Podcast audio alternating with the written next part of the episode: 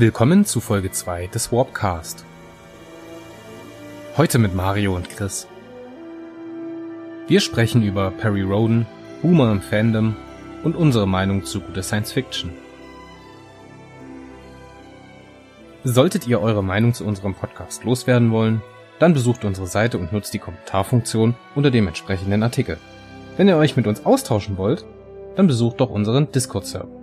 Einen Link dazu findet ihr auf der Seite. Und jetzt viel Spaß mit unserer zweiten Folge.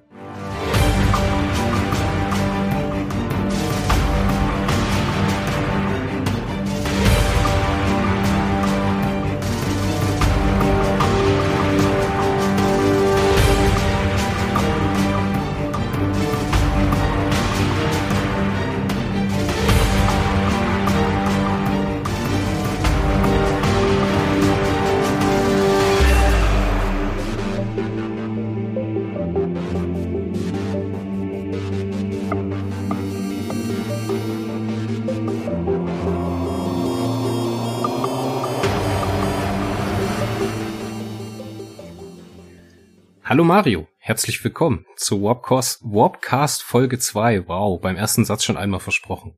Ist ja der Wahnsinn. Ist wir sprechen heute, wir sprechen heute über Perry Roden. Wir grasen ja gerade im Warpcast die ganzen einzelnen Ressorts ab. Beim Anfang oder beim letzten Mal haben wir ja über das erste Jahr Warpcore an sich gesprochen. Ein bisschen, was gibt uns Science Fiction oder was kann Science Fiction heutzutage überhaupt alles? Und jetzt geht es praktisch los mit den großen Themen, der Seite. Und da ist natürlich ein ganz großer Brocken in der deutschen Science Fiction Perry Roden. Und da haben wir heute den, eigentlich den Profi da. Ich glaube, der sich am besten mit dem ganzen Kram auskennt, den lieben Mario. Hallo Mario. Hallo Christian, hallo liebe Zuhörer, hallo alles andere. Mario, würdest du dich uns bitte kurz vorstellen? Ja, der Mario ist Baujahr 74, bekennender Zyniker ähm, und eigentlich ein ziemlich uninteressanter Typ den man nicht immer ganz ernst nehmen sollte, der gerne provoziert und der für sein Leben gerne Bücher liest. Wenn ich geistig angeregt werden möchte, bewegen wir uns so ab dem Niveau von Hegel. Das dürfte den meisten leider zu hoch sein. Ja, klingt arrogant, ist aber nicht so gemeint. Wenn ich mich entspannen möchte, lese ich Perry Roden. Du kennst dich mit Hegel aus? Hast du das studiert? Nein, ich habe es nicht studiert. Hegel finde ich halt einfach, ist le leckere, leichte Lektüre so für zwischendurch, um ein bisschen mm. geistig angeregt zu werden. Hegelsche Dialektik, das ist das, was man vor dem Einschlafen braucht. Ja, also ich find's anregend. Ich verstehe es. ich würde mal sagen, ich gehöre vielleicht zu den zehn Leuten in Deutschland, die so halbwegs verstehen, was er geschrieben hat, wobei er selber nicht verstanden hat, was er da geschrieben hat. Aber das ist anders. Das Gefühl hatte ich leider auch weite Teile von meinem Studium, aber na gut. Ja, um Hegel soll es nicht gehen. Richtig. Ja, du hast so ein bisschen die Fragen gehabt, was Perirodan denn überhaupt ist. Warte mal, jetzt, jetzt fängt's schon an. Heißt es Perry Roden oder heißt es Perry Rodan? Ja, gute Frage. Ähm, ich glaube, da wird sich das Fandom nie einig werden. Ich kann jetzt an der Stelle nur aus dem, ja, wenn man so möchte, Band 0 äh, zitieren von Andreas Eschbach, sein größtes Abenteuer. Äh, der Name Roden leitet sich ab vom äh, deutschen Roden, also R-O-D-E-N als Nachname. Und da Perrys äh, Vorfahren deutsche Einwanderer sind, aus dem schönen Wo äh, Ort Schernsting, eine Anspielung auf Walter äh, Ernsting und Karl Herbert Scher, die die Serie ins Leben gerufen haben, der Standesbeamte in Amerika aber ein bisschen blöde war und aus dem Roden ein Rodan gemacht hat, wird eigentlich die englische Sprachweise nach der Lesart bevorzugt. Und auch äh, der Josef Tratnik in den Silberbuch-Hörbüchern spricht es als Perry Roden, da er nun Amerikaner ist, Englisch aus. Also kann man halten wie die Maurer. Im Prinzip ja. Es äh, gibt da natürlich dann immer wieder so ein paar Leute im Fandom, die das Ganze sehr kritisch sehen. Äh, ob du jetzt Perry Rodan oder Perry Roden sagst, es ist eigentlich grob wie gesprungen. Ich verwende beides. Und äh, man sollte das nicht überkritisch sehen. Okay. Um jetzt nochmal das Setup hier ein bisschen zu klären. Ähm, ich bin der absolute Perry Roden Neuling. Du hattest mir auch was äh, zu lesen geschickt oder einen Lektüre-Tipp. Ähm, den habe ich mir mal angeschaut. Ich bin ehrlich gesagt nicht ganz durchgekommen. Ich habe mich ein bisschen durch die Wikis gequält, aber das ist ja wirklich ein riesiger Wust. Du bist der absolute Peri-Profi, ne? Und äh, ich glaube, wie viele hast du von den 3050 oder was es jetzt gibt gelesen? Jetzt müssen wir erstmal wieder definieren. Es tut mir leid. Ja, bitte, definier. Das dazu sind wir hier. 3050 Heftromane plus etwa Pi mal Daumen 950 Atlan-Hefte. Es gab eine Atlan-Serie als Nebenserie. Das waren auch Heftromane vom Umfang Heavy Perry Roden, 850 in der ersten Serie plus Miniserien. Dann müssen wir nochmal so circa 100 Hefte Miniserien aus Perry Roden rechnen. Dann müssen wir die Buchserien rechnen. Dann müssen wir die ganzen Planetenromane rechnen, die nicht alle komplett kanonisch sind. Also ich würde mal ganz vorsichtig... Äh, warte mal, warte mal, warte mal. Mario, warte mal. Du willst mir jetzt erzählen, dass es in diesem ganzen Ding auch noch Apokryphe gibt? Ja, natürlich. Ach du je, ach du je. Also wir reden von in Heftromanen ausgedrückt von etwa so ganz grob Pi mal Daumen wenn man Neo draußen vorlässt, das ist ja Thema für einen anderen äh, Podcast von dir, äh, so knapp 5000 Hefte. Ach du je. Um nicht zu sagen, ach du Scheiße. Richtig. Also ich, damit ist auch die Frage vom Setup geklärt. Also Mario ist der Profi, ich bin hier der Anfänger und ich werde jetzt äh, versuchen, mich mit Fragen dem Thema zu nähern und dem Mario immer mal so ein paar Brocken hinzuwerfen, wo er sich ähm, drüber auslassen kann. Ja, ich, ich mach dann mal einen auf Pac-Man, ne? Ich nehme die ja. Brocken und Krumpf, Krumpf, Krumpf.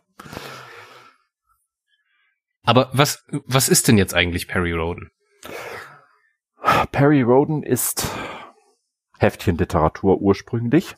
Also nichts anderes als ein Unterhaltungsroman mit ein bisschen Science Fiction drinne.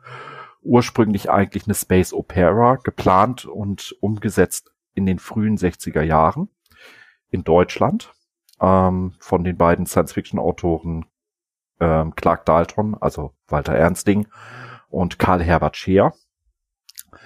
Merkt man den frühen Heften auch sehr stark an, ähm, dass die beiden doch eher bodenständige Romane geschrieben hatten, Agentenromane vorher. Ja, wenn auch immer mit ein bisschen Science-Fiction-Setup, aber doch im Großen und Ganzen Agentenromane. Und ähm, die beiden haben Anfang der 60er Jahre auf Bitten des Pavel Möwig Verlags ja, mehr oder minder die einen Auftrag bekommen, weil Heftromanserien gerade richtigen Boom hatten. Ja, schreibt uns doch mal eine Heftromanserie. Ja, und das haben sie dann auch gemacht, auf 30 Hefte angelegt mit dem Helden Perry Roden. Ich habe mir jetzt hier ein paar Stichpunkte rausgesucht und das wundert mich ja ehrlich gesagt. Also es muss ja eine echte Erfolgsgeschichte gewesen sein, weil ich habe es aus dem Wiki rausgefischt, dass wirklich anfangs plus 30 bis 50 Bände in der Heftreihe geplant waren oder Heftchen an sich geplant waren und dass das dann Stück für Stück immer weitergegangen ist. Und genauso war das ja auch mit den Spin-offs anscheinend, die dann gekommen sind. Ich meine, ja. Hast du schon angesprochen, ne? da gibt's aber noch ein paar weitere. Ja, die Miniserien waren von vornherein immer auf zwölf Hefte angelegt und die sind Geschichte der 90er, 2000er und aktuell. Die kann man jetzt nicht so ganz sehen. Also als echtes, wirklich großes Spin-off war tatsächlich eigentlich ursprünglich nur die Atlan-Serie. Ja. Und wenn man jetzt, um da mal ein bisschen Zahlen dahinter zu packen, ich meine, ich habe jetzt wirklich hier bloß das Wiki-Wissen mit rausgeplottet. Ähm, zu den Höchstzeiten 2004 haben die eine Auflage von 160.000 Heften gehabt.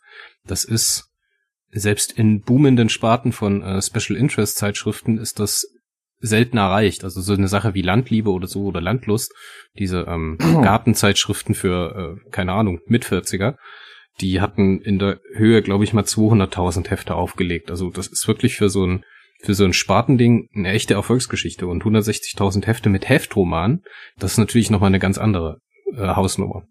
Hm, ich weiß jetzt nicht, ob die Hochzeit wirklich 2004 war. Also meines Wissens nach war die allergrößte Zeit bis in die Mitte der 80er und seitdem ist es ein bisschen abnehmend. Ich möchte jetzt aber auch nicht direkt Zahlen ähm, mir aus den Fingern ziehen. Der Verlag hält sich da auch immer sehr, sehr bedeckt. Ja, natürlich muss man, muss man jetzt hier die Frage stellen, ob das jetzt auch mit den mit den Spin-offs gewesen sind, ob jetzt hier irgendwelche Zahlen akkumuliert sind oder ob das einfach bloß die alleinstehende Hauptserie ist, die jetzt hier aufgezählt ist. Wie gesagt, das ist jetzt bloß so ein Wert, den ich rausgeplottet habe.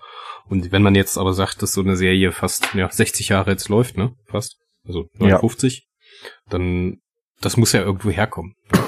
Ja, muss, muss man auch, auch ein bisschen ähm, entspannter sehen. 160.000 Auflage heißt nicht 160.000 verkaufte. Ja, Dadurch, dass äh, da, da müsste man sich auch die einen oder anderen Videos mal von Robert Corvus oder auch von äh, äh, Ben Harry angucken oder Harry, keine Ahnung, wie er sich ausspricht, der Gute, ähm, dann wird man auch sehen, dass ungefähr die Hälfte der 70.000 Hefte Auflage, das ist die letzte bekannte Zahl, ungefähr die Hälfte auch gleich wieder eingestampft wird. Weil 40, immer vier Hefte im Block gedruckt werden und 70.000 ist halt das, was man drucken kann, wenn man 30.000 verkauft. Dafür kommt aber dann, und das wissen viele nicht, äh, Perry Rodan gehört im E-Book-Sektor zu einer der auflagenstärksten Serien und bestverkauften Serien überhaupt. Weil, äh, ja, die meisten Leser lesen seit 60 Jahren und äh, kurz drunter. Und entsprechend ähm, haben wir auch viele Leser, die nicht mehr so gut mit den Augen unterwegs sind. Ich zum Beispiel. Und die das eigentlich wirklich nur noch als E-Book lesen können und sehr dankbar sind, dass es E-Books gibt. Und Perry Roden war dort Pay-Pionier Anfang der 2000er. Ja, ich habe es jetzt auch gesehen. Du hattest mir auch ähm, das Grauen hattest du mir empfohlen. Das ist, glaube ich, ein, ein Heft aus den 70ern, gell? Hattest du gesagt? Nein, aus den ganz frühen 60ern. Okay, das hatte ich mir auch ähm, über Apple Books äh, gekauft für 1,99 und man muss echt sagen, für so ein für so ein kurzes Abenteuer 1,99 finde ich einen fairen Preis. Aber jetzt musst du mir die Frage beantworten, ist denn Perry Roden komplett als E-Book erhältlich? Fast komplett. Meines Wissens nach gibt es noch Lücken bei den Planetenromanen. Das sind die okay. non-kanonischen, äh, ungefähr anderthalb Heftromane vom Schreibumfang her ähm, Sonderpublikationen. Die sind nur zum Teil verfügbar. Die Kosmos-Chroniken von ähm, Hubert Hensel sind noch nicht komplett verfügbar. Das waren zwei Silberbuch-One-Shots, äh, die so ein bisschen die ersten tausend Hefte der Serie einmal aus Sicht von Alaska sei de la Ehre und einmal von Reginald Bull, zwei wichtige Nebencharaktere, beleuchten.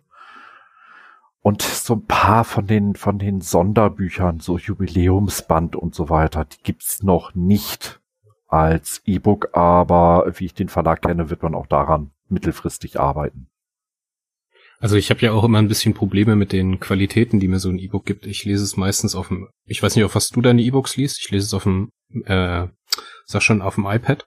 Ähm, da ist die Qualität auch relativ ansprechend. Also ich muss sagen, da habe ich jetzt keine großen Satzprobleme gesehen oder sowas, was man halt bei anderen großen E-Books manchmal hat. Ich hatte es jetzt zum Beispiel zuletzt bei ähm, Destiny von Star Trek, hatte ich gelesen als E-Book. Da hatte ich immer wieder Probleme, dass da einfach die Qualität nicht gestimmt hat. Aber so, was ich jetzt bei Perry Roden gesehen habe, lässt sich da eigentlich relativ viel, wenig bemäkeln. Ja, bis auf die Standardsachen. Also ich lese es auf dem Tolino und Standard ist, dass er halt mal gerne das T eines Wortes vom Ende in die nächste Zeile schiebt. Ja, also die wirklich abenteuerliche Silbentrennung. Aber die ist, äh, die kann man nun den E-Book-Machern wirklich nicht vorwerfen. Die liegt tatsächlich am Gerät an sich. Und ja, da gewöhnt man sich so schnell dran. Hauptsache, man kann es noch lesen. Besser als gar nicht mehr. Grundsätzlich ist wirklich Perry Roden sehr, sehr gut verfügbar. Ob das jetzt äh, in den Sammelbänden ist, ich glaube, die werden auch nachgedruckt, wenn ich das richtig gesehen habe. Die Silberbände. Auch auch hier wieder bisschen Einschränkung. Die Silberbücher sind eine Zusammenfassung der Heftromane mit Streichungen, mit Auslassungen und mit Entschärfungen gewisser sprachlicher Unschärfen. Zum Beispiel sind Episoden nicht drinne, wo mir täglich die Hutschnur hochgehen kann. Zum Beispiel Cookie verprügelt seinen Sohn und seine Frau. Das wurde von den Autoren damals Anfang der 60er als völlig normal anerkannt. Ähm, es war aber auch damals schon gesellschaftlich nicht völlig normal. Und solche Sachen hat man dort rausgenommen. Ja, oder das ewige Lobhudeln auf die Terraner als grenzenlos überlegene Spezies. Solche Sachen hat man in den Silberbüchern rausgenommen. Auslassungen, Wiederholungen, Sachen, die die Handlung gebremst haben. Deswegen hast du in den Silberbüchern eine Art, ja, ich nenne es manchmal bösartig, kastrierte Form von Perry Roden die dir einen schnellen Einstieg in die Serie zwar bieten können, aber die werden immer noch wieder nachgedruckt. Das ist richtig. Ähm, aber wer wirklich die Serie kennenlernen will, dem rate ich immer zu den E-Book-Paketen. Jetzt hatte er schon, äh, der Christian schon gesagt, eins kostet 1,99. Das ist nicht die Welt für einen Heftroman, kann man mit leben. Äh, 50 Stück gibt's immer für den äh, Preis von ähm, knapp 60 Euro. Da kann man wirklich nichts sagen. Also Preis-Leistung passt da. Also absolut ja. Andere Sache, da ich jetzt mal ähm, mal wieder meine Audible-App äh, aufgemacht habe und gemerkt habe, dass ich da noch ein, zwei Gutscheine habe, habe ich auch gesehen, dass es die Silberbände oder die Sammelbände in äh, Hörbuchform gibt. Kannst du das denn empfehlen? Hm. Ich liebe es nicht, direkt mit Ja oder Nein zu antworten. Man ja, bitte, noch bitte. feststellen. ähm, nicht nur die Silberbücher in Sammelform. Äh, die liegen fast komplett als Audiobooks vor. Da gibt's nur noch eine kleine Lücke, so bei den äh, 600er Heften. Die wird jetzt aber auch peu à peu geschlossen. Man hat damals nämlich mal angefangen mit Band 1 und kurze Zeit später mit Silberband 70 parallel zu veröffentlichen, damit man überhaupt mal irgendwann hinterherkommt. Ähm, dazu ist auf Audible wie auch auf dieser iTunes und wo auch immer man äh, eine Flatrate haben möchte, die Möglichkeit gegeben, die ganzen Neo und äh, Perry Roden Hefte ab Band 2400 Mhm. 2400 ist noch Hörspiel. Ab 2500 tatsächlich jedes einzelne Perry Roden Heft als Audiobuch ja, für die monatliche Flatrate zu hören. Gibt vereinzelt das ein oder andere Heft, was da mal fehlt. Da schreibt man 1A Medien an, die reagieren wirklich ultra prompt und innerhalb von zwei, drei Tagen ist sogar das Buch wieder verfügbar. Na, das ist sehr schön. Und wie ist da die Qualität? Also ich meine, gerade auch bei Audiobooks geht's ja mittlerweile sehr auseinander also gerade die Silberbücher muss man ganz offen gestehen, speziell die ersten knapp 70 Stück, die ja von Josef Tratnik gelesen werden. Ähm, Tratnik muss man mögen. Er ist nicht für jeden Hörer immer das Nonplusultra, gerade wenn er die Stimme verstellt und als Cookie rumpiepst und daraus aus einem Hörbuch im Endeffekt schon fast ein Hörspiel selber macht als Ein-Mann-Union. Ähm, das kann man sehr ambivalent sehen. Also ich liebe es. Ich halte sie für qualitativ mit das Beste, was es am Markt gibt. Auch von anderen Sprechern. Mit kleinen Abzügen in der B-Note hier und da. So ist es zum Beispiel sehr verwirrend bei den Atlan-Zeitabenteuern. Das ist die Handlung, wo der Arkonide Atlan auf der Erde 10.000 Jahre vor unserer Zeit strandet. Setzt also nahtlos an Heft 68 oder 69 der Heftserie an. Kann man also eigentlich so beim Lesen einschieben. Und die werden gelesen von der deutschen Synchronstimme von Samuel Motherfucker Jackson. Jawohl. Und wenn man dann sich einen Atlan vorstellt, ein Arkonide, so knapp zwei Meter groß, albinotische Haut, weiße Haare, äh, rote Augen, ähm, und der redet da, dass man jedes zweite Wort erwartet, ey Motherfucker. Ähm, ja, das ist schon etwas verwirrend, aber äh, trägt auch zum Erfolg bei. Fand ich, fand ich sehr gut. Also man setzt da auf eine Mischung aus bekannten, guten Hörbuchsprechern, aber nicht eben die absolute A-Riege und das muss es auch gar nicht. Gut, dann haben wir ja das E-Book und das Audiobook schon mal abgefrühstückt. Ich muss sagen, ich hatte auch schon ein paar Mal so einen Heftroman, der in dieser, also ich bin jetzt ehrlich, das ist schon eine ganze Weile her. Da musst du mich jetzt mal korrigieren, wenn ich was Falsches erzähle. Ähm, wenn ich so Heftromane zum Beispiel an der Tankstelle oder am Bahnhofskiosk in der Hand habe, dann hat es immer eine ganz spezielle Qualität. Also das sind so diese ähm, ja amerikanischen Paperbacks auf dem dünnsten Papier, was man finden kann, gedruckt und äh, mit so einem ganz normalen geleimten Papiereinband.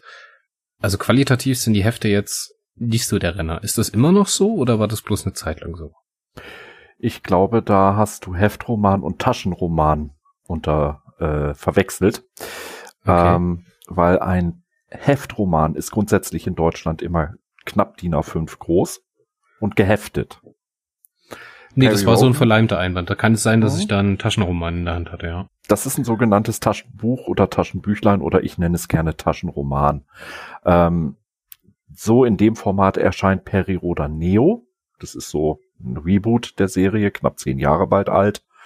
Und ähm, die Perirodan Hefte an sich erscheinen ja klassisch wie auch John Sinclair, Bergdoktor, Lanzer und was es da alles gibt. Wobei ich würde sagen eigentlich nur äh, drei Serien wirklich herausragen.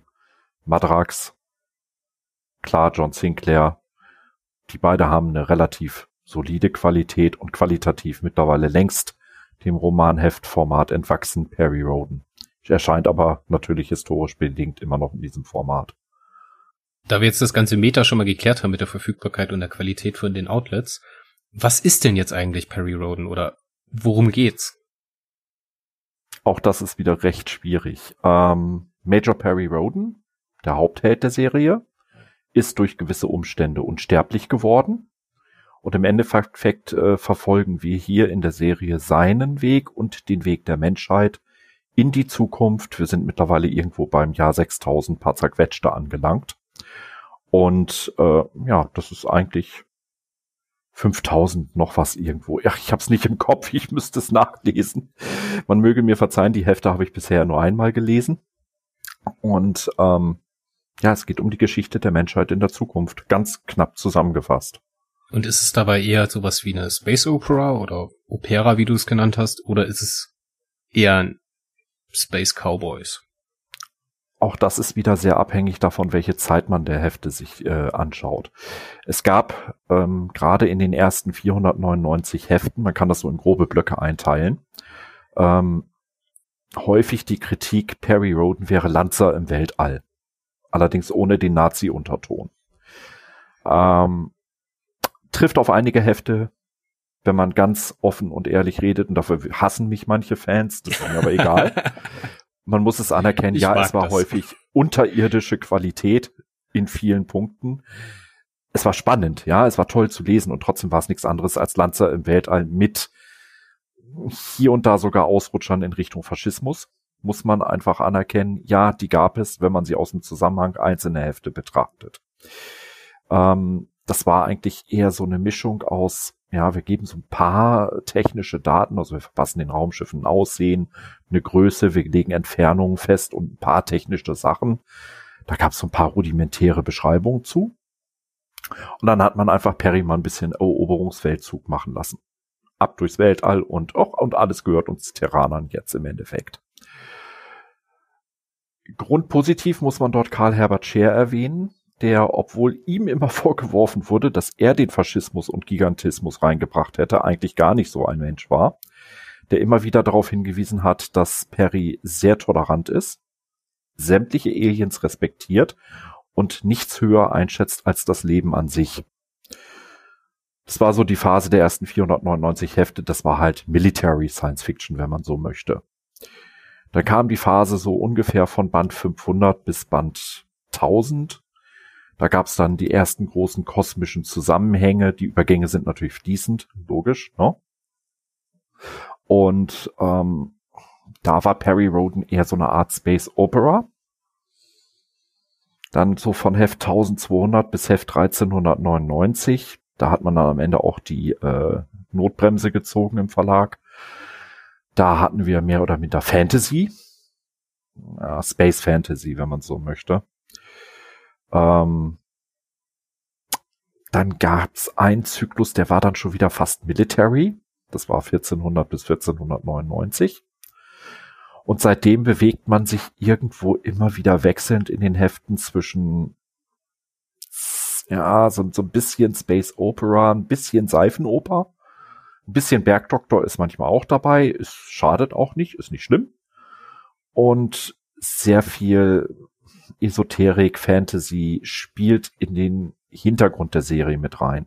Die einzelnen Hefte an sich würde ich aber hier und da sogar bis hin zur, ja, leider lebt der Rainer Castor nicht mehr. Seine Hefte waren also wirklich reine äh, Faktenaufzählung. War für mich schwierig zu lesen, aber das war te teilweise bis in den Bereich der Hard Science rein.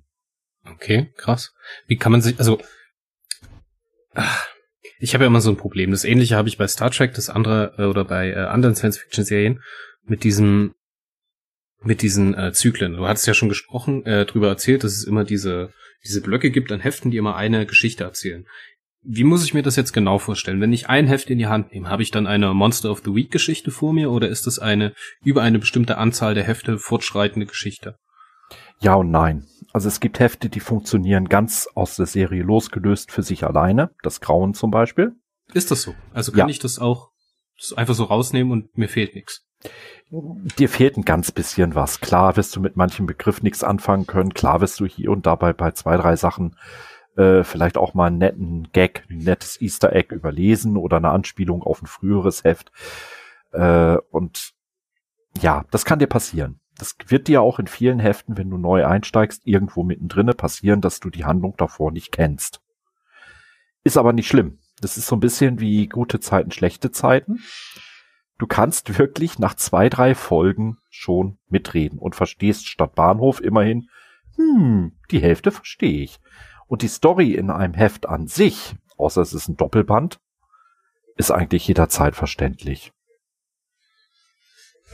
Das ist gut. Also kann man sich jetzt sozusagen, also wenn ich jetzt meinetwegen in ein paar Wochen Heft 3070 oder so kauf, bin ich mir dann sicher, dass es da auch Rückgriffe auf meinetwegen die 2000er Hefte oder die 1000er oder die 500er Hefte gibt.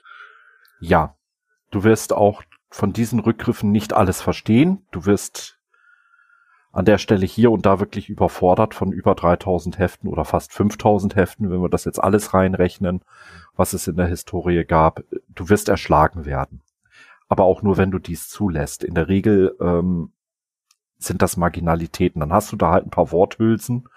Ja, das war damals in der Schwarmkrisenzeit so schwierig. Ja gut, was ist für dich relevant? Da gab's halt mal eine Krise, toll. Hm, das kannst du verstehen. Was da abgelaufen ist, verstehst du nicht, ist aber auch egal es für die aktuelle Handlung für dich zum Verständnis der Handlung an sich nicht notwendig ist. Es vertieft das Verständnis vielleicht, aber es ist nicht notwendig. Das fand ich toll und das muss, das muss ich auch sagen, das habe ich auch wirklich erlebt. Also ich hatte jetzt, wie gesagt, so die Hälfte von des Grauen gelesen. Ich bin leider nicht ganz durchgekommen, auch wenn ich es versprochen habe. Gibt dazu Gründe, aber das ist ja auch eigentlich auch wurscht. Aber ich muss echt sagen, dass das dass selbst wenn diese ganzen Begriffe neu sind, die Planeten man nicht versteht oder man versteht nicht, wer da jetzt genau welche Rolle spielt, warum dieses Schiff so wichtig ist oder was die große Mission ist darüber, das weiß trotzdem sehr gut zu unterhalten und es zieht einen auch rein und es schafft es auch, mit fremden Begriffen eine Welt zu malen, die man nachvollziehen kann. Also diese Elpaner da, gerade am Anfang von das Grauen, das hat schon alles für mich sehr, sehr gut funktioniert, weil das auch eine, also es war ja, wie du gesagt hast, ein 60er Jahre Heft von der Sprache her sehr, sehr, also sehr klar, ne? klar beschreibende, also wenig jetzt so so ein Singsang, wie es jetzt so in den 90er Jahren oder in den 80er Jahren ist mit der äh, Science-Fiction-Literatur. Ich weiß nicht, ob du ähm, die Peter David-Romane gelesen hast aus dem Star Trek-Universum. Ja, Peter David ist für mich ein absolutes Feindbild, seitdem er die äh, US-amerikanischen Ausgaben von Hulk übernommen hat. Das Einzige, ja, was ja. er in seinem Leben je richtig gut geschrieben hat, war Future Imperfect, die zwei Graphic Novels. Aber der Rest von ihm, wenn ich den Kerl jemals persönlich sehe, kann man, das, kann man sich das denn auch in den anderen, also ist das eine gleichförmige Sprache? Bleibt das immer so deutlich, Nein. so objektiv, so klar oder ist das auch mal so ein bisschen verschwommen? Nein, also die 60er Jahre sind halt geprägt von kurzen, prägnanten Sätzen. Also was mich, was mich jetzt wirklich sehr unterhalten hat, muss ich sagen. Also nicht, dass das jetzt spröde wirkt oder sowas, sondern Nein. es ist halt wirklich ein militaristisches, also man merkt es schon, dass das da so ein großes Thema ist, ne? Aber es ist wirklich, wirklich gut und es unterhält sehr beim Lesen. Ja, jetzt muss man William Volz, dem Autor, der das damals geschrieben hat, allerdings auch zugute halten. Ähm, es war sein Erstlingswerk, er hat echt alles reingesteckt.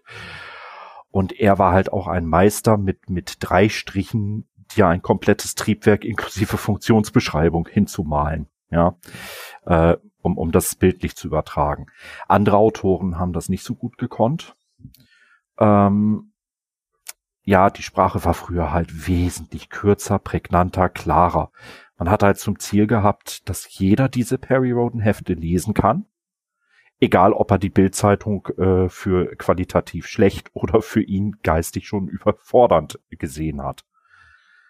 Ja, provokante Aussage, mache ich aber auch gerne. Ähm, es sollte halt wirklich der größte Depp Perioden auch verstehen können. Hat er auch können. Und trotzdem waren die Romane spannend. Für mich teilweise ein bisschen zu simpel. Ist nicht schlimm.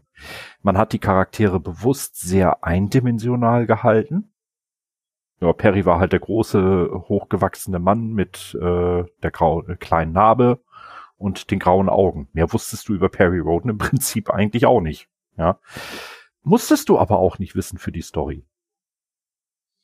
Und das hat halt die frühen Hefte, die ersten circa 500 Hefte, sehr interessant gemacht, sehr ausgezeichnet.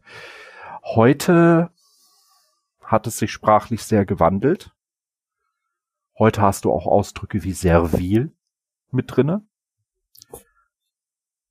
Für einen dienstbaren Roboter, für die, die es nicht ohne Fremdwörterbuch verstehen. Ich hätte es jetzt auch nicht verstanden.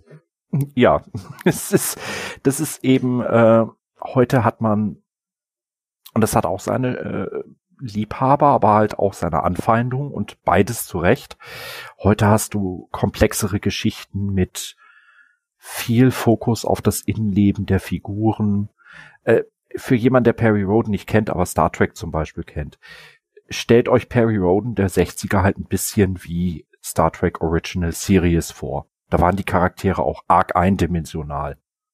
Und heute, Picard, ja, da sind sie natürlich hyperkomplex und man beleuchtet das letzte kleine äh, Eckchen seines Gehirns und seiner Motivation erstmal in epischer Breite.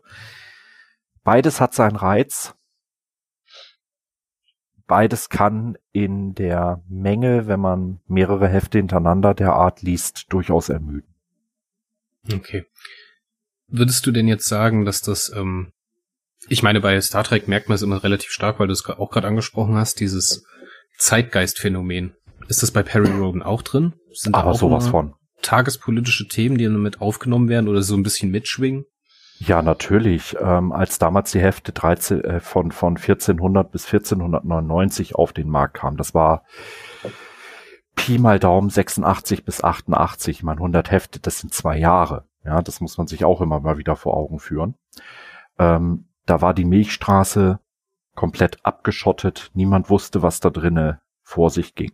Jetzt erinnern wir uns 87 auf 88, Fall der Mauer. Bei Perry 88, Roden fiel die, warte mal, ja, warte mal, 89 auf 90. Oder 89 auf 90. Also Perry Roden hat es ein bisschen vorgezogen, ja. Äh, den Fall der Berliner Mauer dann halt als Mauer um die Milchstraße. Ähm, ja, natürlich, Perry Roden hat immer Teile der Entwicklung, die wir hier haben in der Realität. Manchmal greifen sie vor, manchmal ein bisschen später, aber natürlich spielt das mit rein, selbstverständlich. Geht auch gar nicht anders. Die, die Autoren sind ja auch nur Menschen wie du und ich. Ja, ist ja dieses normale Phänomen, dass Science Fiction ja zum großen Teil immer das ist, also eine, ein Extrapolieren von zeitgeschichtlichen Problemen in die Zukunft, in ein bestimmtes Setting, um es praktisch dem Leser erfahrbar zu machen. Aber dass man dann sieht, dass es halt hier nicht so entkoppelt ist und dass man auch mit der Perry Roden Serie praktisch eine Chronik des, der zweiten Hälfte des 20. Jahrhunderts vor sich hat, oder in Teilen vielleicht, ähm, finde ich ehrlich gesagt ganz spannend. Ist es auch, definitiv. Und jetzt werden die Hörer ganz kurz Wasser rauschen hören. Ich muss mir nämlich mal gerade ein Käffchen einlassen. Das, mach das, mach das. Dafür brauchen wir heißes Wasser. Jetzt wäre ich in Perry Rodan, würde ich nicht einen Replikator beauftragen, so wie in Star Trek.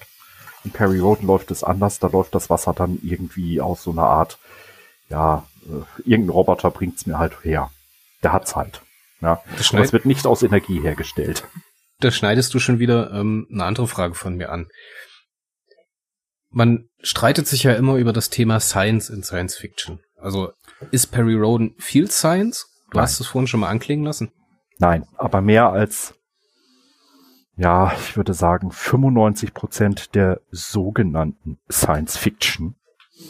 Entschuldigung, wenn ich da jetzt sehr überheblich klinge, aber das habe ich ja auch schon in einer meiner Kolumnen, die ich dir gegeben habe und die ich jedem Leser auch mal ans Herz lege, äh, durchaus angesprochen. Science in Science Fiction ist ein wenig untervertreten. Und mit Science meine ich jetzt nicht seitenlange Abhandlung, wie funktioniert etwas. Ja, wer das lesen möchte, der ist bei Perry Roden nur selten bedient. Aber es hat einen großen Vorteil, es hat mehr Science als die meisten Science-Fiction-Romane. Zum Beispiel werden bei den Raumschiffen klare Beschreibungen abgegeben, welche Form sie haben, wie groß sind die Raumschiffe, ungefähr Pi mal Daumen, wie funktionieren die Waffensysteme, wie funktionieren die Schutzschildsysteme. Es gibt klare Entfernungen zwischen den Planeten, Angaben, wie schnell fliegt ein Raumschiff von A nach B, wie viel Volumen hat ein Raumschiff von innen. Auch das wird hier und damit angesprochen. Weil es ist schön zu hören, ein Raumschiff hat 2500 Meter Durchmesser. Wenn man sich aber mal äh, wirklich vor Augen führt, dass selbst wenn 99 Prozent dieses Raumes durch Maschinen und dergleichen ausgelastet sind, da drinnen ohne weiteres immer noch 50.000 Menschen Platz hätten und jeder seine 20 bis 30 Quadratmeter plus Versorgung für mehrere Jahrzehnte, dann wird das erstmal greifbar. Ja. Und in der Serie sind da meistens 5000 bis 6000 Leute an Bord. Aber die haben Platz ohne Ende. Man kann sich in dem Schiff verlaufen und tagelang niemand begegnen, wenn da 5000 Mann drinne sind, obwohl das zu 99 Prozent Maschinen drinne sind. Das muss man einfach wirklich erstmal in den Kopf kriegen. Und da hat Perry Rodan von vornherein, äh, dank Karl Herbert Scher, ein sehr solides Gerüst. Man hat in den ersten Heften bereits, wenn auch nicht immer äh, wissenschaftlich ganz korrekt, Wert drauf gelegt, dass Größenangaben und Entfernungsangaben drinne sind. Das ist jetzt auch ein wichtiger Punkt, den du da gerade ansprichst, weil du gerade sagst, dass, dass die schon vorher ein Fundament haben. Ist es hier in der Tat so, dass dieses dieses, dieser Mechanismus hinter dem Universum, also wie alles funktioniert, wie weit sind zwei Planeten voneinander entfernt, wie schnell fliegt ein Raumschiff, war das von Anfang an mit drin? Oder ja. ist das ähnlich wie zum Beispiel bei Star Trek über die Zeit mal an die Grenzen gestoßen und dann haben sie wieder was anders gemacht und ihrem eigenen Kanon in Teilen widersprochen? Perry also zum Beispiel wie bei den Warp-Geschwindigkeiten. Ja, das passiert bei Perry Roden hier und da auch, dass sie ihren eigenen Angaben manchmal widersprechen. Ja, ein Kanon ist immer nur so lange Kanon, wie es nicht für die Handlung erforderlich wird, diesen zu verletzen. Ja, das liegt in der Natur der Sache einer Unterhaltungsserie, egal ob es Fernsehen ist oder Heft ist. Wo aber Perry Roden wirklich punktet, im Gegensatz zu fast allen anderen, in Anführungsstrichen, Science-Fiction-Produkten, ähm, ja, sind diese klaren Basics. Ja, was nützt es mir, wenn ich einen tollen Roman habe wie Frank Herberts Dune, den ich wirklich liebe? Liebe ich auch, ein, fantastisch. Ja, ich liebe ja sogar die Vorromane. Ja, selbst die, die wirklich schlechten Sachen wie Butlers Jihad waren gut. Mhm. Aber sie kranken an einer Sache. Wie fucking weit ist Dune eigentlich von der fucking Erde entfernt und wie viele Lichtjahre liegen da eigentlich zwischen? Und wie lange fliegt man denn durchs All? Nee, das ist ja, das, bei Dune ist das ja ein anderes Problem. Da haben sie sich ja ein ähnliches Plot-Device wie das Beam gesucht. Mit dieser, ähm, ach, wie hießen die, die Navigatoren, die den Raum krümmen. Ne? Ja, aber erst später. dann schon wieder so ins, ins, ins, äh, Ungewisse gezogen wird, was da jetzt eigentlich wie passiert und warum. Also. Ja, aber genau das ist das, was mich aufregt, weil wenn zwischen Gidi Prime beziehungsweise dem System der Harkonnen, dem Atreides Prime und Dune zwischen diesen drei Planeten hin und her gehüpft wird durch die Gilde, dann ist das gut. Nur wenn ich dann die Vorgeschichte Butlers Jihad habe, und da wird nur gesagt, ja, wir flogen von A nach B und dass dazwischen Monate vergehen, wird nicht gezeigt, dann ist das eine Beleidigung der Intelligenz eines jeden Lesers. Ja. Das darf man sich so vorstellen, für die, die es nicht gelesen haben. Nehmen wir Star Trek, äh, ja, das Remake von Zorn des Khan, wenn wir so wollen, aus der äh, Kelvin-Timeline, wo sie im Sol-System abfliegen und bei den Klingonen ankommen. Man sich, denkt sich zusammen mal, äh, äh, äh, ist Kronos jetzt irgendwie äh, zwei Meter von der Erde entfernt oder was? Die sind doch nur ja. fünf Minuten geflogen. Eine Runde um Block. Ja, da, dass das, äh, gut, das war durch den Schnitt bedingt. Ich weiß, ja, eigentlich war die Flugzeit mehrere Wochen, Blasülz. Ja, aber es wirkt halt so. Und so wirkt es in so vielen Science-Fiction-Romanen. Ich habe letztens von dem von mir sehr geschätzten Bernd Perplis äh, am Abgrund der Unendlichkeit gelesen. Das habe ich auch noch da liegen. Oh, herrliches Heft. Ja, also ein, ein Heft, sag ich schon, Buch. Ja, Herrlich. Das ist eher ein Schinken. ja, gut, es sind, sind 400 Seiten, die habe ich innerhalb von einer Dreiviertelstunde durchgehabt. Ach, jetzt hör doch auf. Doch, ich lese so schnell. Ähm, Eine Dreiviertelstunde liest du zwei Seiten auf einmal, oder was? Nö, kommen wir gleich noch ganz zu. ähm, um den Gedanken zu Ende zu bringen. Bernd hat ein super Roman abgeliefert. Aber ich habe es bemängelt und ich werde es weiter bemängeln. Für die Raumschiffe keine Größenangaben und dadurch wird die ganze Bedrohung, die ganzen Raumschlachten, die er drin hat, die wirklich toll geschrieben sind, irgendwie austauschbar. Und das hat Perry Rodan anders gemacht, da hast du diese Angaben. Leider manchmal schlägt das bei Perry Roden um in ein blödes, äh, reines Excel-Zahlenspiel. Ja, 5000 Raumschiffe hier kaputt, 5000 da kaputt, mal eben 10 Millionen Menschen tot. Äh, toll. Ja, Excel ist interessant, aber nicht als Heft. Ja. Aber wir driften schon in die nächste Frage, die ich eigentlich stellen wollte. Wir haben uns da auch ein bisschen ein Programm dazu zusammengeschrieben. Was macht denn Perry Roden für dich so besonders, gerade in Abgrenzung zu anderen Science-Fiction-Romanen oder Science-Fiction-Universen? Ja, größtenteils diese Sachen, die wir eben gerade angesprochen haben, dass es ähm, A für jeden Lesegeschmack etwas bietet und B, dass es ein grundsolides Gerüst hat. Ich würde aber trotzdem gerne noch deine vorherige Frage beantworten, warum ich so schnell lese. Ach so, ja, genau. Ja, die armen Hörer. Man glaubt es mir immer so ungern, aber es ist wirklich so. So ein Perry Roden Heft äh, der 60er Jahre frühstücke ich dir in 10 bis 12 Minuten ab. Ein modernes Perry in ungefähr einer halben Stunde. Das Schreiben einer Rezension für Warpcore dauert länger als das Lesen. Es liegt einfach daran, dass ich äh, vor Jahren angefangen habe, durch Computerunterstützung schnell zu lesen.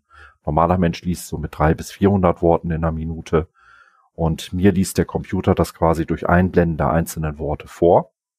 Und das kann ich mit einer Geschwindigkeit von 900 bis 1200 Worten pro Minute. Also wie muss ich mir das vorstellen? Also dass du praktisch bestimmten Frame-Anzahl lang einzelne ja. Worte aufgeblendet bekommst? Richtig, genau. Und dadurch liest du wesentlich aufmerksamer, als wenn du normal liest. Verarbeitest das Heft wirklich als Ganzes wesentlich aufmerksamer als andere. Siehst du denn dann die ganze Seite oder siehst du dann wirklich Nein. bloß das einzelne Wort? Ein Wort nach dem anderen wird dir durch Software eingeblendet. Kannst du da was empfehlen? Weil das würde ich gerne mal ausprobieren. Ähm, würde ich sagen, kann ich dir die Tage nachliefern und werden wir gerne für die äh, interessierten Hörer des Podcasts als interessanten Link unten mit einfügen. Ja, das werden wir auf jeden Fall machen, weil das finde ich wirklich spannende Idee. Es gibt ja unterschiedliche Techniken, wie man schneller oder besser liest oder aufmerksamer liest oder Viele ähm, Lektoren machen das ja auch so oder Leute, die Kontrolle lesen, die haben eine bestimmte Technik, das zu tun, rückwärts oder mit, mit Zeilensprung oder sowas. Ähm, aber dieses aufmerksame Lesen, da wollte ich mich sowieso schon mal mit beschäftigen, weil ich zwar auch ein relativ rascher Leser bin, aber jetzt diese Dimension von 900 bis 1200 Worte in einer Minute, das ist äh, utopisch für mich. Weiß ich auch nicht, ja. ob mein Hirn das verarbeiten könnte. Mit viel Übung kann man das, aber es wird auch dazu führen, dass man das wirklich nur ein Heft pro Tag maximal schafft, weil man anderweitig Kopfschmerzen kriegt. Also ja, dein Hirn arbeitet trotzdem noch genauso schnell. Das muss das dann erstmal puffern. Richtig, genau, das ist der Punkt. Das muss durchaus dann erstmal sacken. Und ähm, ja, trotz allem, ich liebe halt Perry Roden. Ich liebe es auch, wenn ich schnell lese oder ob ich es langsam lese, es ist völlig egal. Ähm, nur deswegen ist auch diese für manchen die, äh, Blogleser und, und anderen Fan ja kaum glaubbare Tatsache da, dass ich die Classics, die ich derzeit ja Stück für Stück bespreche, wir sind jetzt bald bei Band 300, das ist mein dritter Lesedurchgang, teilweise mein vierter. Puh, krass. Aber du hast jetzt gerade schon angesprochen, wir sind jetzt auf der Seite bei circa 300 Reviews oder 300 Hefte, die durchgegangen sind.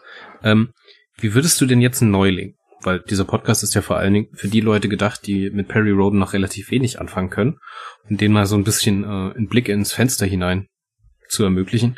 Wie würdest du denn in einem Neuling einen Zugang ermöglichen? Also was würdest du empfehlen, wie man sich das Thema erarbeiten kann, wie man da am besten rangeht, was man sich am besten anschaut, was man am besten liest?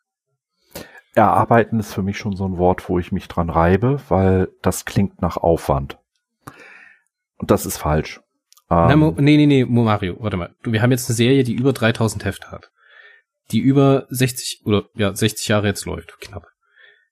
Das muss man sich ja schon erarbeiten, denn selbst ich, der das gelesen hat und jetzt relativ wenig einen Fick drauf gegeben hat, ob er jedes Wort versteht, was irgendwo aus dieser Timeline rausgenommen wurde, mit den einzelnen Völkern oder mit den einzelnen äh, Spezies, ich musste mir das auch erarbeiten. Ich musste mir da auch anschauen, äh, wer ist jetzt überhaupt Perry Roden? So, da fängt es schon an. Ich mache den Deckel auf, dann lese ich irgendwas von dem Telepathen. Was machen die Telepathen da so? Da muss ich erstmal ins Perry-Wiki reingehen, um überhaupt ein Grundverständnis zu bekommen, was jetzt ein Telepath ist. Klar, von Frank Herbert weiß ich ungefähr, was da so funktionieren kann oder wie das so funktionieren kann. Aber da den richtigen Stellenwert zu finden und da auch wirklich dann die Brisanz aus der Geschichte rauszunehmen, muss ich sagen, dass man sich das stückweise erarbeiten muss. Mm, und da machst du den aus meiner Sicht den Fehler, den viele Neuleser machen, weswegen viele auch wieder schnell aufhören oder äh, vor diesem Berg an Daten kapitulieren. Ähm, Perry Roden, ja, wenn ich jemanden als Neuleser gewinnen möchte, würde ich einfach sagen, kauf dir das aktuellste Heft und lese einfach mal fünf, sechs Hefte. Klingt seltsam, ist aber wirklich eigentlich der einfachste Einstieg, weil die Hefte, wie wir ja schon vorher gesagt hatten, ein bisschen wie GZSZ angelegt sind. Man kann zu jedem Zeitpunkt einsteigen. Klar wird einem dann fehlen, dass Joe Görner, der Anwalt, das absolute Mega-Arschloch der Serie ist wenn du ihn nur in zwei, drei netten Szenen siehst, wo er sich nett benimmt, ja, das wird dir natürlich entgehen. Und das ist bei Perry Roden bei den Heften auch so. Du wirst natürlich einen Bösewicht plötzlich als netten Menschen erleben können, ja, weil du gar nicht weißt, dass es der Bösewicht ist. Das ist aber egal. Einfach reingleiten, mit dem aktuellsten Heft am Kiosk holen, loslesen. Dann Stück für Stück, und da empfehle ich für Neuleser durchaus die Silberbücher, lest es gerne als Silberbuchform oder holt es euch halt als E-Book oder bei eBay die alten Schinken. Seid aber ganz klar äh, gewiss, die alten Schinken sind sprachlich sehr 60er Jahre geprägt. Es ist ein anderer Perry Roden als heute. Aber lest einfach. Es ist egal, wo ihr einsteigt. Es ist wirklich völlig egal. Das äh, wirkt mir jetzt alles viel zu einfach, muss ich sagen. das kann ich dir so nicht eigentlich. Na gut, ich habe es ja noch nicht ausprobiert. Ich werde es vielleicht auch mal ausprobieren, dass ich hier einfach am Kiosk mal jedes Mal eine Woche vielleicht ein Heft mitnehme oder mal so ein so einen kleinen Sammelband und mir das einfach mal reinpfeffer. Aber ich habe so bei mir das Problem immer, dass ich, ähm, ach, wie soll man das sagen? Wenn ich was anfange, wie zum Beispiel Star Trek Destiny, das ist ähnlich. Das ist ja so, ich weiß nicht, ob du es gelesen hast. Hast du es gelesen? Nein, nein. Star das Trek ist, so ist nicht so ganz meine Welt. Nee, ist ja okay. Oder nehmen wir zum Beispiel Frank Herbert. Wenn du mit Frank Herbert anfängst, dann hast du ja auch ganz viele Fragezeichen über dem Kopf. Um dir das Buch komplett zu erschließen, habe ich dann triggert das mein Hirn immer so, dass ich dann halt alles lesen muss. Und dass es dann halt irgendwie keine Befriedigung gibt, bis ich dann nicht wirklich das Ganze, was über Dune von Frank Herbert gekommen ist, mal gelesen habe. Oder mir zumindest mal angeschaut habe. Und das habe ich hier total das Gefühl und deswegen schreckt man wahrscheinlich auch als Einsteiger so davor hin, hinweg. Aber wenn du sagst, halt einfach an Kiosk gehen und über Wochen mal ja ein bisschen mitlesen, ein bisschen reinfinden und dann halt Stück für Stück erweitern, dann äh, weiß ich nicht. Ja, ja aber es, es ist es ist wirklich so simpel. Es ist ich, ich vergleiche es immer an der Stelle gerne mit dem Spiel, was ich sehr gerne spiele, World of Warcraft. Ja, es gibt gewisse Reset Points. Das ist dann immer, wenn ein neues Add-on bei World of Warcraft rauskommt. Das sind bei Perry Roden meistens die 100er Hefte. Das sind quasi der Beginn eines neuen Zyklus meistens. Da kann man natürlich sehr hervorragend einsteigen, weil da erstmal alle Leser mit dir zusammen erstmal, äh, neue Handlung, hä, kleiner mhm. Zeitsprung, mhm. was geht denn hier jetzt ab? Wo, wo sind wir denn? Bahnhof? Da geht's jedem gleich. Ja, das ist wie bei World of Warcraft, wenn ein neues Add-on kommt. Aber grundprinzipiell kannst du auch bei World of Warcraft heute ohne Vorwissen anfangen und einfach losspielen. Und du findest den Anschluss sehr schnell. Und ob du das alte Wissen von der Vorgeschichte hast oder nicht, ist im Endeffekt Banane. Und genauso ist es mit Perry Roden. Ja, es hilft, wenn man alles weiß. Aber du musst es nicht wissen. Für die aktuellen Hefte, du steigst ein, du hast die Peripedia, eine hervorragende Seite, wo alles wirklich Notwendige zusammengefasst ist. Und ansonsten, ja, steig in der Erstauflage ein, am besten mit einem glatten 50er oder mit einem 100er Band. 3050 ist ja jetzt aktuell gerade erst am Kiosk, also hm, super Einstiegspunkt, ne? Äh, wink, wink. Also Soundfall. jetzt wäre unser Moment. Richtig, genau. Ist einer der idealsten Momente überhaupt, um einzusteigen. Und ansonsten, Leute, lest einfach los und holt euch gerne die alten Peri-Pakete als E-Book oder eben die Silberbücher. Mit den Silberbüchern macht ihr nichts falsch, die gibt's neu für einen erschwinglichen Preis, dann habt ihr sie toll fürs Regal. Oder wenn er nicht so unbedingt auf das Neu steht, ja mein Gott, die gibt's auch günstig bei eBay im großen Paket. Okay. Dann ist jetzt der Moment, wo jeder mal Pause drücken kann, zum Kiosk laufen kann und 3050 kaufen kann. Dann wieder zurückkommt, wieder auf Play kommt und äh, dann geht's weiter. Jo. nee, Mario, ich würde sagen, an der Stelle schieben wir mal eine kleine Pause ein. Ich muss mit meiner Mädchenblase nämlich gleich mal wieder auf Toilette und würde gerne noch eine rauchen und dann äh, sehen wir uns jo. nach der Musik. Dann mache ich den Voice Recorder mal aus. Nein, bloß nicht. Stopp, stopp, stopp. Niemals ausmachen. Lass ich ihn an. Lass ihn bloß an. Oh Gott. Und wenn der jetzt in der Musikpause irgendwie mein Klo mit aufnimmt, ja, liebe Leser, dann stellt euch den olfaktorischen Faktor vor und äh, Äh, ich ich schneide das dann einfach alles als Supercut vor, äh, zusammen und schneide es ganz hinten ran in die Outtakes. Ja, äh, ja. Nein. Viel Spaß beim Rauchen. Alles klar, Pause. Bis gleich.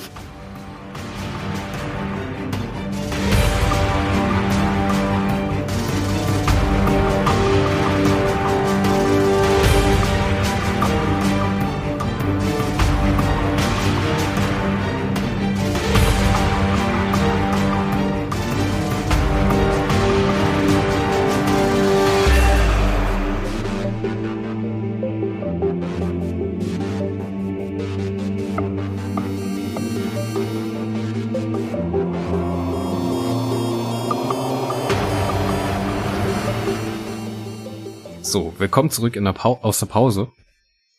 Da ich das vorhin schon mal gesagt habe, dann aber gemerkt habe, dass meine Aufnahme abgebrochen hat, äh, mir kurz das Herz in die Hose gerutscht ist und Mario mich ein bisschen beruhigen musste. Ähm, Mario, hattest du eine erfrischende Pause? Äh, ja. Äh, ja. ja. Nein, alles gut. Also, ihr habt jetzt ein bisschen Musik gehört. Wenn es klappt, ist das sogar der Musikwunsch von lieben Mario, der uns da was rausgesucht hat. Das müssen wir aber erst noch abklären, ob das wirklich funktioniert. Ansonsten müssen wir uns was anderes ausdenken. Wir machen jetzt eigentlich erstmal weiter mit Perry Roden. Unsere nächste oder meine nächste Frage an den Mario ist nämlich, wie er sich die Zukunft von Perry Roden vorstellt. Grundsätzlich erstmal, bist du zufrieden mit Perry Roden? Wie kann es weitergehen und was wünschst du dir für die nahe Zukunft? Ja. In Perry Roden. Und auch hier muss ich jetzt den Gedanken wieder ein bisschen äh, in Richtung der Leser die das Ganze nicht so kennen, mit ausrichten. Ich möchte unsere Zuhörer hier jetzt nicht überfordern mit äh, ewig langen Abhandlungen darüber, warum Perirodan so geil ist und was daran nicht so geil ist. Ähm, grundsätzlich und grundsätzlich bin ich mit Perirodan sehr zufrieden. Es unterhält mich, äh, ich lese es jetzt seitdem ich knapp neun bin, also jetzt seit äh, 36 Jahren knapp sehr gut. Ähm, hm. Was wünsche ich mir für die Zukunft? Ich wünsche mir eigentlich, dass die Serie noch möglichst lange erfolgreich läuft. Ich finde, man ist da auch in Rastatt in der Redaktion auf einem sehr guten Weg. Man hat sich mit den aktuellen Heften ein bisschen von dem überkandidelten Hyper, über, super, duper Überwesen Kram ja, ich würde nicht sagen entfernt, aber man hat es ein bisschen in den Hintergrund gestellt, ist schon mal der richtige Weg. Ich würde mir ein bisschen wünschen, dass die Serie sich wieder ein bisschen mehr auf greifbare Sachen konzentriert, weil man doch in den letzten hm, 10, 20 Jahren immer sehr viel kosmischen Überbau drinne hatte. Das darf man sich jetzt als Nicht-Kenner so vorstellen, äh, als wenn, ja, so dass das unsichtbare Wesen über einem, also manche mögen es Gott nennen, in Perry Roden nennt sich das dann Kosmokrat und Chaotarch und so ähnlich. Wenn diese Überwesen bisschen chilliger auf der Seite stehen und man sich eigentlich mehr auf äh, ja lokale Handlungen in der Milchstraße konzentrieren würde. Potenzial ist da. Man kann nicht das eine ignorieren und das andere in den Vordergrund stellen. Es wird immer Leser geben, die das eine bevorzugen und das andere. Aber ich würde mir halt ein bisschen bodenständigere Handlung für die Zukunft wünschen. Aber das klingt doch schon mal toll. Würdest du vielleicht, ähm, du hattest vorhin erzählt, dass es teilweise Zeiten gab, wo ziemlich viel Fantasy drin gewesen ist. Würdest du dir noch mal andere ähm, so Subgenre-Einspielungen wünschen oder? Ich persönlich ja, aber ich weiß, dass es keiner lesen wollen würde. Also wenn es nach mir ginge, könnte man richtig blutig mit Gore und richtig Horror. Aber ich rede jetzt nicht von Billig-Horror à la Saw oder so, sondern wirklich die Sachen, die in Deutschland strafrechtlich dann schon fast relevant werden. also okay. für Einsteiger, die jetzt sich im cineastischen Bereich bewegen. Die Auspeitschungsszene in Die Passion Christi. Das ist so ungefähr die Aufwärmphase dessen, was ich mir persönlich wünschen würde. Das wird aber in Periroda nicht passen, also lassen wir das da raus. Nein. Wow. Also ganz ehrlich, äh, Spaß beiseite. Ich wünsche mir eigentlich wirklich da nicht nicht besonders ein zusätzliches Subgenre, weil äh, die Mischung ist eigentlich fast perfekt. Klar, es gibt immer Sachen, die man bemängeln kann. Es gibt immer Sachen, die man im Nachhinein betrachtet hätte besser machen können. Logisch. Aber es ist eine Woche für Woche von, von so vielen verschiedenen Autoren geschriebene Serie. Ich erwarte da keine Weltliteratur. Ist ja auch nicht schlimm. Es soll ja unterhalten und soll ja auch. Ich meine, ich mag auch gern ein bisschen hochtrabendere Literatur, aber dieses, ach, wie soll man das sagen, ohne nicht abwertend zu klingen? Dieses gehobener Trash. So dahinplätschernde. Ja, gehobener Trash ist eigentlich auch richtig, so vom Level her. Das ist manchmal so unterhaltsam, so spannend oder so entspannend, das zu lesen, dass sich einfach nur so wegläuft. Also man muss nicht immer dieses Weltliteratur sein, man muss auch nicht in Science-Fiction-Filmen oder Serien immer das Nonplusultra, keine Ahnung, Citizen Kane im Science-Fiction-Genre sein, sondern man kann auch einfach mal fett aufs Maul hauen. Also das ist ja auch okay. Ja. Man muss ja halt nur wissen, was man will, ne? Und es ist immer noch für jeden Leser und für jeden Zuschauer die Frage, wenn du was nicht magst, warum schaust du es, ne? Oder wenn du was nicht lesen oder nicht magst, warum liest du es? Also ja. Am Ende bezahlt man mit seiner Brieftasche und wenn es einem halt eine Weile nicht gefällt, dann wartet man meinetwegen, liest was anderes, schaut was anderes. Es gibt ja zurzeit auch sehr, sehr, sehr, sehr viel Science Fiction. Gerade auch im Büchergenre habe ich, also so in der Literatur habe ich das Gefühl, dass das Thema auch wieder ähm, mehr Auflage macht. Da hat man so viel Auswahl und so viele unterschiedliche Sachen. Wenn du Bock auf Military hast, dann liest doch Warhammer oder keine Ahnung. Und wenn du Lust auf richtige Science Fiction hast, dann lies halt die drei Sonnen oder sowas. Keiner. Also es gibt so viel, was man, was da angeboten wird und wenn man halt keinen Bock drauf hat, dann soll man halt kurz aussetzen und später wiederkommen und schauen, ob es besser geworden ist. Also ja, und da sprichst du. Und Weltliteratur braucht man halt auch nur bedingt. Da sprichst du einen Punkt an und mir fast aus der Seele.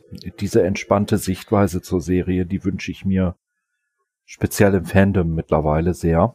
Ähm, ich krieg's auf Facebook mit und auch da mache ich mir Feinde mit und äh, ganz ehrlich, euer Hass ist mein Motivator liebe Zuhörer. äh, nein, ganz so schlimm ist es nicht, aber ich pfeife drauf, was andere über Perry Roden denken oder zu meiner Denke denken, sagen wir es so rum. Ähm, mich bringen halt diese ultra Hardcore-Fans, und das ist nicht nur bei Perry Roden, das ist auch bei Star Trek oder sonst was der Fall, die mir erzählen ja, wollen, was ich ja, gut finden bin soll. Bin ich komplett bei dir. Ey, Leute, haltet doch einfach euren Rand. Ernsthaft. Es ist, das sind Sachen, schön, dass ihr die alten Zeiten vermisst. Ja, alte Zeiten hatten sicherlich ihren Reiz, sie hatten ihre Stärken, aber man muss es nicht mystifizieren und und äh, wenn, wenn es fängt ja schon bei Star Trek an, Original Series. Oh, Roddenberrys große Vision. Seine große Vision war seine Brieftasche, der wollte was verkaufen. Ja. So, ja. der hatte keine Botschaft, der hatte keine Vision. Was er hatte, war einfach, ich will Geld verdienen und das mache ich so. So, die Vision kam Stück für Stück mit rein. Und das ist auch gut so. Und die erkenne ich auch an. So, so soll es ja auch funkt funktionieren, ne? Es soll irgendwas gemacht werden, was sich dann halt auch später weiterentwickelt. Und gerade bei so langlebigen Serien, so, warum denn nicht? Warum soll es denn nicht mal das, also zeitweise Fantasy sein oder zeitweise Horror sein? Ich meine, auch da wieder Star Trek das beste Beispiel. Viele der besten Serien sind zum Beispiel Subgenres im eigentlichen Science Fiction. Das hat mit Science Fiction nichts mehr zu tun. Ja. Zum Beispiel das Standgericht ähm, aus TNG. Das ist am Ende ein Gerichtsdrama. So und ja. Keine Ahnung, was es noch für tolle Folgen gibt. Oder in TOS, da gibt's auch 90 Prozent davon sind einfach nur vom Genre her total Kraut und Rüben. Sind eigentlich gar keine Science Fiction. Aber die Leute, die da was geschrieben haben, die da was gemacht haben und die da eine Idee hatten, die haben das halt verwirklicht bekommen und es hat sich entwickelt und es hat links und rechts auch mal Ausreißer gehabt und das ist bei Perry Roden sicherlich auch nicht Ach, anders. natürlich. Und das gleiche hast du auch, wenn du die, damit wir auch mal ein bisschen ganz minimal ein anderes Thema anschneiden, nämlich Science Fiction allgemein, äh, wenn, wenn ich mir die neuen Star Wars Filme angucke, ja, jeder jammert darüber. Hör auf mit den neuen Star Wars. Die alte, ich kann's nicht die alte Trilogie ich kann es nicht ist mehr so hören. toll die Prequels waren so scheiße und die neuen sind noch scheißerer. Leute, Leute, Leute. Episode 4, 5 und 6 waren rotzige Grütze. Wenn man es jetzt mal ganz auf den Punkt bringt. Sie waren optisch geil. Sie waren Popcorn-Kino. Okay, das ist der, das ist der Moment, wo viele Leute abschalten, Mario. aber mach weiter, das, das dürfen mir. Sie. man sollte es aber zu Ende anhören, weil man dann vielleicht merkt, dass ich die durchaus mag. Aber sie waren Popcorn-Kino. Aber sie waren nie eine originelle Story. Durchdacht. Sie waren nicht nur, sie waren nicht nur Popcorn-Kino, sie waren der Beginn von Popcorn-Kino. Das sind die ersten Richtig. Blockbuster, die überhaupt rausgekommen sind. Das ist Genre gründen. Ja. Das ist Popcorn-Kino, Ende. Das ist Popkultur. Und die waren deswegen auch bei den meisten in Erinnerung besser, als sie wirklich tatsächlich real betrachtet waren. Ganz einfach, weil es neu war. Weil es einmalig war. Wann hattest du denn ein solches optisches Feuerwerk? Ja, einen solchen Augengasmus. Um es mal. ja. Ich, ge ich gebe dir ähm, Internet High Five. Dafür. Und danke. Klatsch. Klatsch zurück. Und äh, aber die Story war nie innovativ, intelligent oder frei von Logikbugs, die größer sind als das deutsche Haushaltsdefizit. Ja. Oh. Ja, komm, fangen wir doch schon mal allein an bei dem bei dem Todesstern. Ja, der Todesstern hätte ja schon beim Eindringen in die Umlaufbahn um Yavin den Mond Yavin 4 außer Umlaufbahn verdrängen müssen. Es hätte tektonische Verschiebungen gegeben und und und. Dann. Ja, es funktioniert einfach nicht von der Physik. Ein 80 Kilometer durchmessender Mond kann sich gegen 30 Jagdmaschinen nicht verteidigen. Wir hatten vorhin das Beispiel mit 2500 Meter Raumschiff, 99 Prozent Innenraum ausgelastet. Trotzdem super viel Platz drinne. Wenn wir das gleiche für den Todesstern nehmen, ich habe es mal hochgerechnet, da müssten knapp sieben Millionen TIE Fighter ohne Probleme unterkommen und knapp 200.000 von den 250 Meter Sternzerstörern. Und damit hättest du nicht mal ein Prozent des Innenraums ausgelastet. Ja, vor allen Dingen, dass man sich danach so, also ich mag, ich mag die Filme. Ich hatte Spaß im ich Kino. Auch. Ich jetzt, auch wenn ich sie jetzt gucke, habe ich total viel Spaß mit Star Klar. Wars. Auch mit den neueren Filmen. Ich habe die letzten jetzt nicht gesehen. Der letzte, den letzten, den ich gesehen habe, war Rogue One. Aber sich dann im Nachhinein so himmelschreiende Theorien auszudenken, wie und warum das funktioniert haben könnte. Was soll denn das? Setzt euch doch einfach hin, macht eine geile Geschichte, macht einen geilen Film, macht meinetwegen fette Action, macht geiles Popcorn-Kino. Da hat doch niemand was dagegen. Man muss doch nicht alles bis aufs kleinste Detail auseinandernehmen. Wenn aber im Umkehrschluss dann die Story darunter, also die eigentliche Geschichte, die erzählt wird in diesem Setting, einfach nur noch zerfasert, wie zum Beispiel Rogue One, was ein absolutes Schnittproblem hat. Ich weiß nicht, wie deine Meinung dazu aussieht. Ich fand's. Aber das ist ja. Sorry, aber Rogue One ist für mich persönlich der beste Star Wars Film, den ich je gesehen habe. Ja, kann ja sein, aber wie das zerschnitten ist und was da einfach für Probleme drin sind, die Story ist cool. Video, audiovisuell alles cool. Aber wie der Schnitt platziert ist, dass man teilweise Szenen rausgeschnitten hat, die einfach, wo mir dann irgendwo der ganze Background fehlt. Zum Beispiel, wie heißt dieser, dieser ähm, Rebellenführer, der nur noch, keine Ahnung, ein Bein und einen Arm hat, der immer so in diese Maske reinschnüffeln muss. Wie heißt der? Ganz ehrlich, habe ich nicht im Kopf behalten und ich habe keine Probleme ja. festgestellt, weil ich nämlich eine Fähigkeit beherrscht habe. Hirn aus und genießen. Ja, und entsprechend. Ja, aber das ist doch, das ist doch einfach die Bottomline. Das ist doch einfach ja. bloß Fernsehen oder Film oder Kino. Das ist doch entspannt. Und genauso ist es auch bei Perry Roden. Ich mecker viel über den angeblich schönsten Zyklus aller Zeiten, Meister der Insel. Jeder findet ihn von den alten Lesern toll. Hey, gönn ich euch. Und er war auch scheiße nochmal unterhaltsam ohne Ende. Ja, es war die Zeit von Military Perry Roden überhaupt. Wenn man dann aber ihn liest und ein bisschen aufmerksamer liest, und Entschuldigung, das macht man nun mal, wenn man liest, etwas aufmerksamer als beim audiovisuellen Wahrnehmen wie bei Star Wars. Wenn man es näher durchdenkt, war das Ding ziemliche Grütze. Weil so ziemlich jede Idee nicht bis zu Ende konsequent durchgedacht wurde. Da ist Perry Roden heute echt weiter. Aber es wird so viel geschrien, damals war alles gut und heute ist alles scheiße. Nein, es war damals genauso scheiße wie heute oder genauso gut wie heute. Ja. Und für mich ist dieser angeblich vom Fandom als bester Zyklus bezeichneter Zyklus einfach für mich persönlich der schwächste der ganzen Serie. Was aber nicht heißt, dass er schlecht ist. der Schwächste heißt einfach nur der Schwächste. Der hat mich aber trotzdem geil unterhalten. Nicht umsonst habe ich ihn dreimal gelesen. Ja, und da fehlt mir so ein bisschen im Fandom auch, auch, unterhält man sich wieder mit Star Wars Fans. Jar Jar Binks. Und alle sind so am Kotzen, bis auf so ein paar Ausnahmen. Ich fand die Figur geil. Ich hab herzlich gelacht.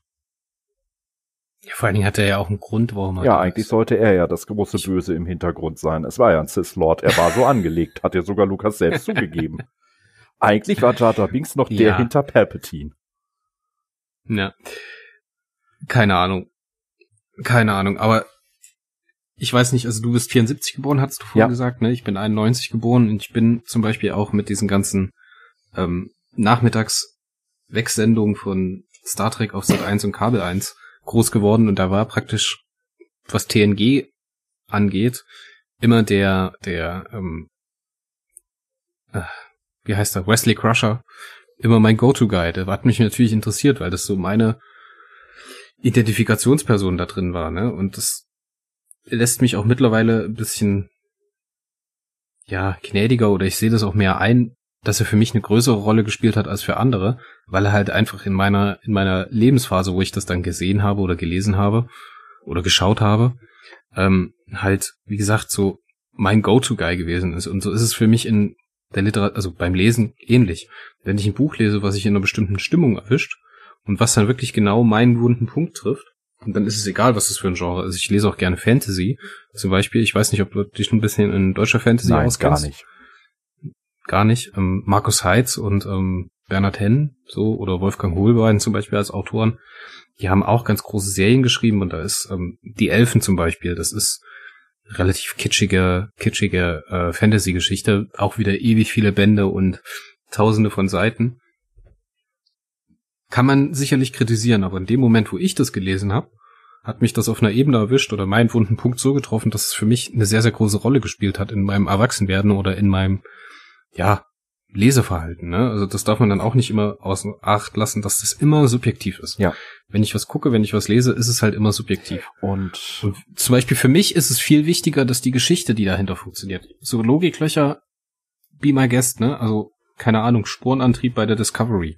Kaufe ich solange die Geschichte, die damit erzählt wird, mit diesem Gegenstand, mit diesem Werkzeug, ordentlich funktioniert, ist alles in Ordnung. Wenn das dann aber halt nicht funktioniert, dann muss ich sagen, ja, dann lasst mich halt in Ruhe. Und genauso was leider bei den neuen Star Wars Filmen.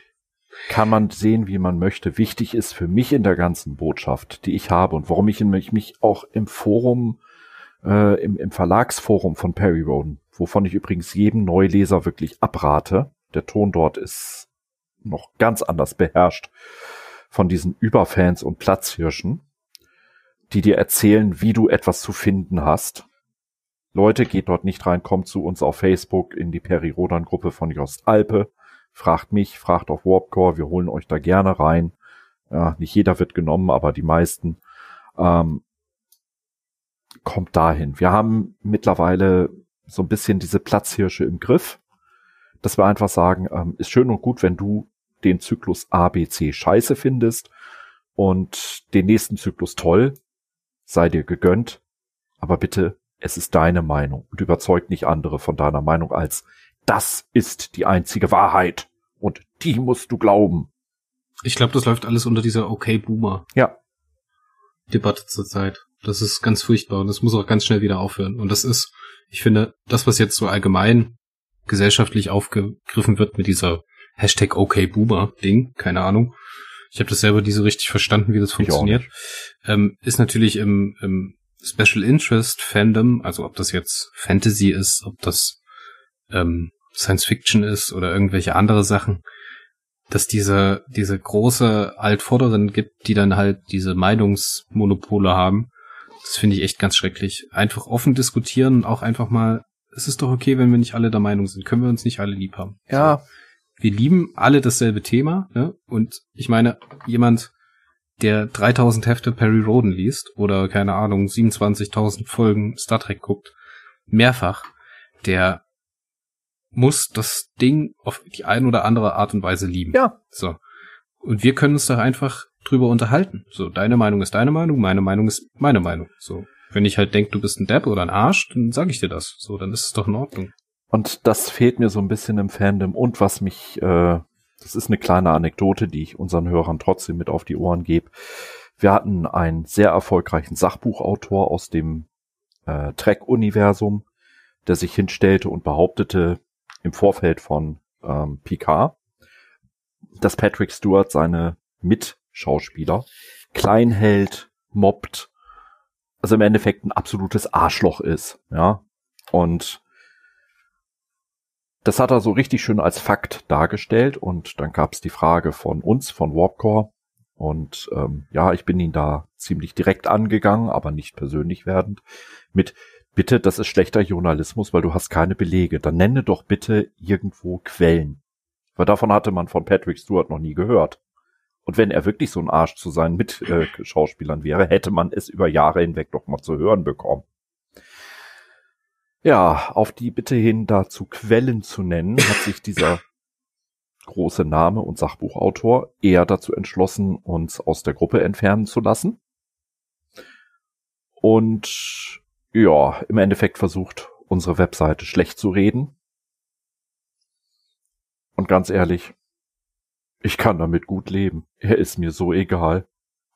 Aber da zeigt sich eben, das ist das Fandom, was ich nicht mag. Das ist dieser kleine Teil, das ist diese zwei Prozent vom Fandom, die ich im Science-Fiction-Fandom Ja, es ein sehr vokal, es sind sehr, sehr vokale kleine ja, Prozentzahlen. Es sind wirklich zwei Prozent, die du aber als 80 Prozent des gesamten Fandoms wahrnimmst. Und das ist das Traurige. Genau, und so ist es. Genau so ist und es. Und da, um den Bogen wieder zu Perry Roden und für Interessierte, die es nicht kennen, zu schlagen. Diese Big Names haben wir bei Perry Roden ein bisschen.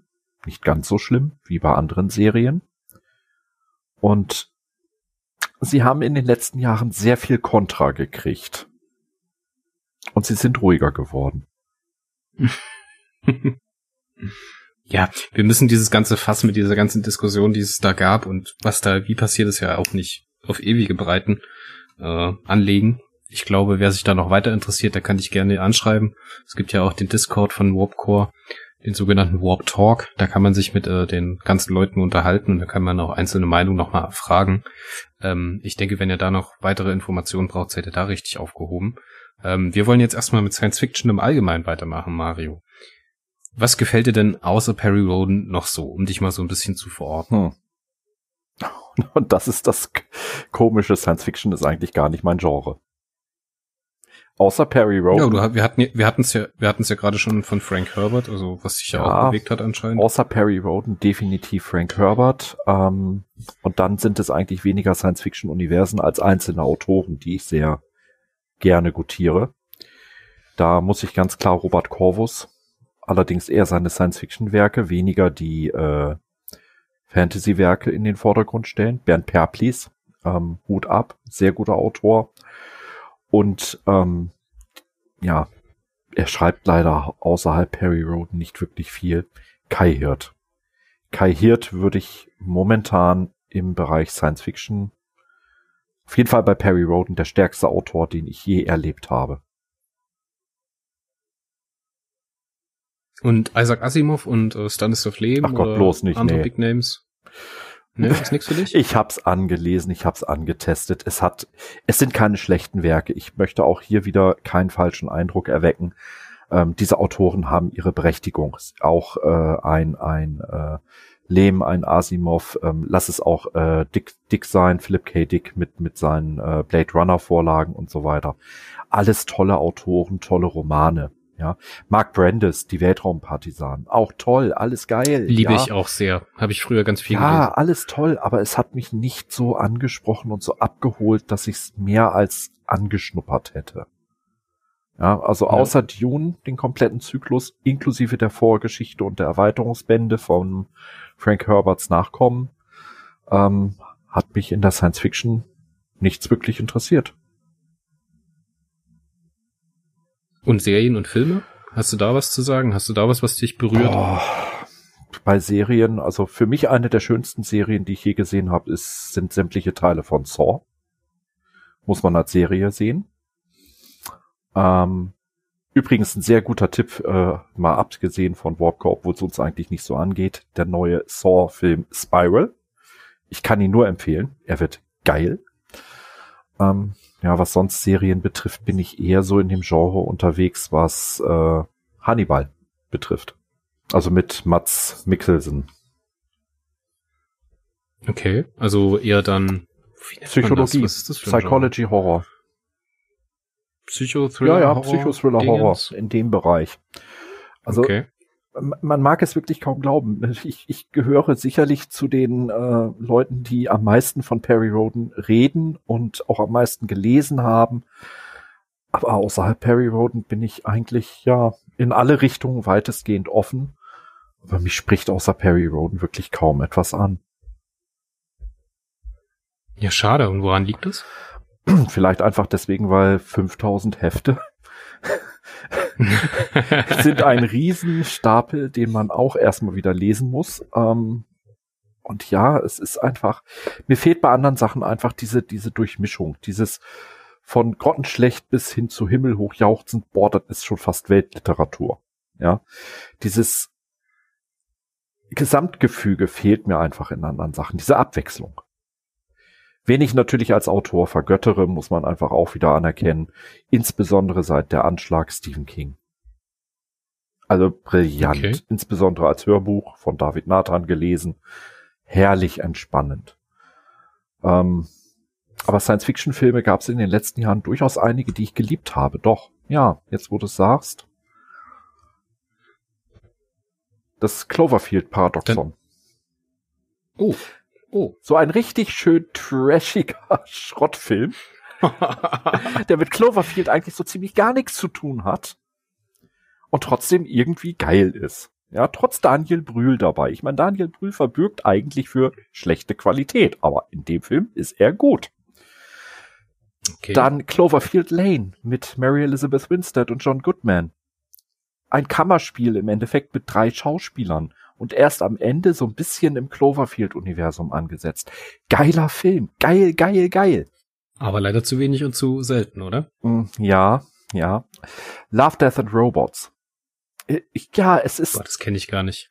Oh, es ist eine schöne Anthology-Serie von sechs bis äh, 17 Minuten Spielzeit, einzelne Folgen auf Netflix. Mhm. So ein bisschen im Stil der alten Heavy Metal Comics und der alten Heavy Metal Serie. Okay. Und ähm, geil einfach nur genießen. Ja klar ist es trashig, ja klar ist es schlechte Qualität in vielen Sachen. Aber es ist einfach, es, es hat den Flair, den ich auch, und jetzt wieder der Bogen zu Perry Roden, in den modernen Heften häufig vermisse. Man hat dort den Mut gehabt, einfach Schrott zu produzieren und mal zu gucken, was dabei rauskommt. Und das hat Perry Roden in den ersten zwei, drei, vierhundert Heften richtig gemacht. Sie haben einfach drauf losgeschrieben. Sie haben einfach auf ihr Bauchgefühl gehört. Das, das kann nie so falsch sein. Das kann wirklich ja. nie so falsch sein. Und das würde mir in der Science Fiction in den letzten Jahren, da fehlt mir das. Das läuft falsch. Es wird einfach nicht genug Mut bewiesen. Krude Genre-Mixes.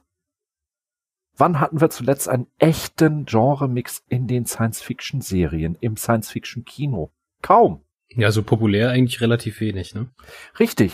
Ja, mal ein bisschen Nischenkino. Aber wo ist der Mut, mal sowas wie Donnie Darko wiederzubringen? Ein, ein brillanter Film. Ja, klar, ist es wenig Science. Es ist ein bisschen Fiction, ein bisschen Psychology, ein bisschen Coming of Age. Es ist, sowas fehlt mir halt heutzutage. Nein, da gibt's den zehntausendsten Aufguss und obwohl ich Star Wars liebe, muss ich da sagen, ja, zehntausendste Star Wars Film, toll. Äh, äh, ja, es ist, ist. Denkst du denn, dass dieser, dieser aktuell anhaltende Science-Fiction-Hype, also mit diesen ganzen Filmen, Serien, Netflix, Amazon, die die Sachen da rauspressen und auch gerade in Sachen Literatur, das bei den Verlagen ja auch relativ gut läuft, ähm, dass es da ein bisschen natürliche Auslese gibt, dass man da ein bisschen streamlined ja. Und dann am Ende vielleicht wieder, um mal wirklich was Frisches zu bringen, ein bisschen, ein bisschen out of the box denkt? Nein. Wie nennt man das auf Deutsch? Also das Verlassen von eingefahrenen Straßen wirst du gerade durch, aus, aus meiner Sicht, ich kann jetzt nur für mich persönlich meine Sichtweise wiedergeben. Ich glaube, dass wir einfach nur noch Einheitsbrei und Einheitsquark über die nächsten 10 bis 20 Jahre dadurch bekommen. Und danach wird das Genre Science Fiction ausgelutscht und tot am Boden liegen bis auf ein paar Ausnahmesachen. Und ich hoffe, Perry Roden gehört zu den Sachen, die überleben. Sollen wir jetzt sagen, die Kakerlake unter der Science-Fiction-Literatur? Wenn man das positiv äh, konnotiert, dann ja. Wenn man auf die Durchhaltefähigkeit oder die, den Überlebens, die Überlebensmöglichkeiten und die Überlebenschance zeigt, dann ist das positiv, ja. Ja, ja, definitiv. Das kann man sagen, weil Perry Roden dafür ist, es ist einfach, äh, es ist schade, dass es nie verfilmt wurde, bis auf einen schrottigen Film aus den 60ern, den man sich äh, besser nicht antun sollte. Äh, selbst Battlefield Earth von äh, John Travolta war besser dieser Scientology-Werbefilm, den ich als schlechtesten Film aller Zeiten immer bezeichnet habe. Nein, äh, Perry Roden, SOS aus dem Weltall fand ich noch schlimmer. Äh, aber ist der noch, ist der wirklich, ist der noch verfügbar? Weißt du das? Ja, der ist auf Amazon, soweit ich weiß, noch verfügbar. Jawollo, den ziehe ich mir rein. Ähm, er ist, er hat mit Perry Roden sehr wenig zu tun und er ist schlecht. Schlecht. Ja. Schlecht ist manchmal gut, du weißt. Ja, nee, in diesem Fall ist er schlecht, schlecht auf die schlechteste Weise, die ich kenne. Also Für mich von der, von der Scheißigkeit her so zum Lachen oder eher so? Nein. Ach verdammt. Nein, er nimmt sich selber bis auf so ein paar Dialogszenen viel zu ernst und das ist ist sein Manko. Und finde ich jetzt persönlich, es gibt auch Leute, die ihn mögen, ja, und ich möchte diesen Leuten ihr Le äh, Sehvergnügen absolut nicht absprechen. Ähm, aber ich sehe tatsächlich die Gefahr, ähm, obwohl es mein größter Wunsch ist, Perry Roden verfilmt, als Serie, als Film. Ich würde es mir wünschen, wenn es nochmal käme. Es ist aber unrealistisch vom, ja, wenn man sieht, hm, vielleicht lass es in Deutschland mit den Zweitlesern, dass ein Heft von zwei Leuten gelesen wird, sehen. Wir haben vielleicht 100.000 Leser. Da kann man sich ausrechnen, da wird sich eine Science-Fiction-Serie im Fernsehen, im Kino, ist höchst unrealistisch. Wieso nicht? Also man muss ja nicht immer davon ausgehen. Man kann ja das Perry Roden Ding als Serie anders verarbeiten. Ne? Also man erreicht da ja auch viel mehr. Also ich meine, Heftromane an sich schrecken viele Leser ab. Das ja. muss man ja auch sehen. Ne? Zu Unrecht. Aber da ja, leider zu Unrecht, aber damit muss man halt umgehen. Wenn man das Medium so haben möchte, wenn man das äh, Outlet so haben möchte, dann verzichtet man halt auf einen Großteil der Leserschaft. Weil viele Leute empfinden das als Müll. So wie ich zum Beispiel auch. Ich hätte, wenn wir jetzt nicht diesen Podcast gemacht hätten, hätte, wäre die Schwelle wesentlich höher gewesen für mich, irgendwann mal ein Perry Roden Heft in die Hand zu nehmen. Und wenn ich am Kiosk stehe, ich meine, du kennst ja den modernen Bahnhofskiosk, ja. da hast du die ganzen Bastei Lübbe Kram, Perry Roden meinetwegen, dann noch ein paar Western-Serien, den Lanzer hast du da liegen, dann hast du daneben die Pornoheftchen, die Kreuzworträtselheftchen, die Landliebe und dann irgendwann hast du vielleicht noch ein paar gedruckte Bücher. Und es ist mir halt, also für mich persönlich, das klingt jetzt vielleicht wieder arrogant oder scheißig oder keine Ahnung oder kackig, ähm, ist es dann ein anderes Gefühl, wenn ich dann so ein 10 Euro Paperback in die Hand nehme und mir das am Bahnhofskiosk für die Zugfahrt kaufe, als dass ich dann äh, so ein Heftroman, der auf Klopapier gedruckt ist, ähm, in die Hand nehmen würde. Bin ich ganz ehrlich. Ja, brauchst nicht Passt. lachen. Es ist völlig okay. Ähm, ich kann dir da nicht mal widersprechen. Ja, Perry Roden liegt in den meisten Bahnhofsbuchhandlungen leider in der Schmuddelecke. Ja, und halt leider hinter dem Lanzer. Das ist halt so. Ja, direkt hinter einer Nazi-Zeitschrift liegt dann äh, eine Zeitschrift, die damit so gar nichts zu tun hat. Das ist leider falsch platziert in den meisten Buchhandlungen. Leider, leider. Also wenn man sich da, es gibt ja auch viele Studios, gerade von Netflix und von Amazon, die ja nun mal leider heutzutage die äh, größten Produktionsplattformen für so neue Sachen sind, die äh, Studios in Europa haben und unter anderem auch deutsche Studios, die dann zum Beispiel Serien oder Filme drehen. Ähm, wenn man da das Thema vielleicht ein bisschen anders angeht und ähm, ja gut, ja, würde, damit würde man wahrscheinlich die ganzen Leser verschrecken, das ist schon klar. Aber ich denke schon, dass das halt Potenzial hat, mehr Leser als 100.000 zu begeistern. Hätte es, aber da fehlt halt, wie gesagt, dieses, dieses, äh, wir packen die Leser die noch keine sind und holen sie zu uns rüber. Das wird funktionieren, aber die Altleser, und damit meine ich jetzt auch mich, ja, die, die es jetzt zum jetzigen Zeitpunkt lesen, bezeichne ich jetzt mal einfach pauschal als Altleser. Wir werden mit dem Ergebnis nicht zufrieden sein. Das ist auch ein Punkt, den ich jetzt hätte ansprechen wollen. Man kann euch nicht zufriedenstellen. Richtig. Und wir werden, es wird immer ein Teil von uns geben, der womit wir wieder bei den zwei Prozent, die wie 80 Prozent wahrgenommen werden sind. Es wird das gleiche passieren wie bei der an und für sich hervorragenden Star Trek Serie äh, Discovery. Äh, das sind ja gar keine Klingonen, die sehen ja gar nicht so aus. Shitstorm, bevor die Serie da ist. Ja, ja herzlichen ja. Dank. Ja, äh, dabei habe ich da schon gesagt, und da hat mir jeder Trekkie fast den Arsch für versohlen wollen von den Hardcore-Trekkies. Ja, aber wir haben doch die Aussage in Original Series, dass die Klingonen von einem Retrovirus betroffen waren und deswegen aussahen wie Menschen. Mario, hör doch auf. Ehrlich jetzt. Ja, aber da war doch schon die Aussage, da war doch die Erklärung, die war doch oh da. Gott. Hört doch auf, diese Erklärung interessiert doch keinen Menschen. Das ist eine Serie, die 2017, 2018 rausgekommen ist. Die kann doch nicht aussehen wie die Klingonen mit Plastik im Gesicht. Wer denkt, also wer glaubt denn, dass sich sowas Netflix oder Amazon gefallen lässt? Richtig, und sowas kommt doch, dazu. Es muss geil aussehen und es ja. sah geil aus. Und wie die äh, Schauspieler damit gespielt haben, zum Beispiel hier äh, Mary Chifo, die ähm, die Lorel gespielt hat. Oh. Das war diese die hat das wirklich, wirklich fantastisch gemacht. Und wie die auch mit der Maske gekämpft hat, das gehört zu diesem Duktus, wie die sprechen, für mich dazu. Ja. Dieses schwere Gebiss, was die drin haben, diese ganze Schminke oder diese ganze Plastik oder keine Ahnung, was es ist, Make-up. Ja, und dann der Sporenantrieb. Das, das ist so, so toll. Ach, ja, und das wird aber genau bei Perirodern genauso ablaufen wie mit den Klingonen. Äh, wie kann das sein? Wie kann man das machen? Wieso ist denn der Red Bull jetzt plötzlich ein farbiger statt ein weißer? Ja, weil Netflix wird den Quotenschwarzen unterbringen. Netflix wird den Quotenschwulen unterbringen. Das ist bei denen so. Es soll ja möglichst jedem gefallen. Das sind marketingstrategische Dinge. Die muss man akzeptieren. Ja. Und das wird der Peri-Rodan-Leser, der Geneigte, in der Regel, ja, die eine Hälfte wird's tun, aber drüber schweigen und sich sagen, okay, gucke ich mir eine schöne Science-Fiction-Serie an, die zufälligerweise den Namen Perry Roden trägt, aber mit der Serie halt nichts zu tun hat. Aber das sind die harmlosen Fans. Das wäre so einer wie ich, der guckt sich's halt an, ne? Und genießt es eventuell. Und vielleicht feiert er's. Ja, mein Gott, also ich denke, das hat, hätte genug Potenzial, aber Eigentlich da jetzt ja. wirklich mit zu landen oder das ist natürlich schwierig, aber wir tätowieren gerade Ameisen, kann das sein? Ähm, ja, aber das, man, man muss es halt einfach mal ansprechen, weil es eben ein Thema ist, was bei den alten Fans wie auch bei neuen Lesern. Du hast einen Leser, der liest seit vier, fünf Heften Perry Roden, kommt das erste Mal auf Facebook in unsere Gruppe, wird auch freundlich aufgenommen soweit. Und das erste, was die Frage ist, was haltet ihr eigentlich von einer Peri-Rodan-Verfilmung? Warum gibt's denn noch keine? Und das hast du alle drei Wochen das Thema. Ja, es gibt ja eine, aber die war halt scheiße. Ne? Ja. Ähm, ja, damit haben wir eigentlich auch schon angesprochen, was alles richtig läuft und falsch läuft. Richtig läuft eigentlich, dass es viel Science Fiction derzeit gibt.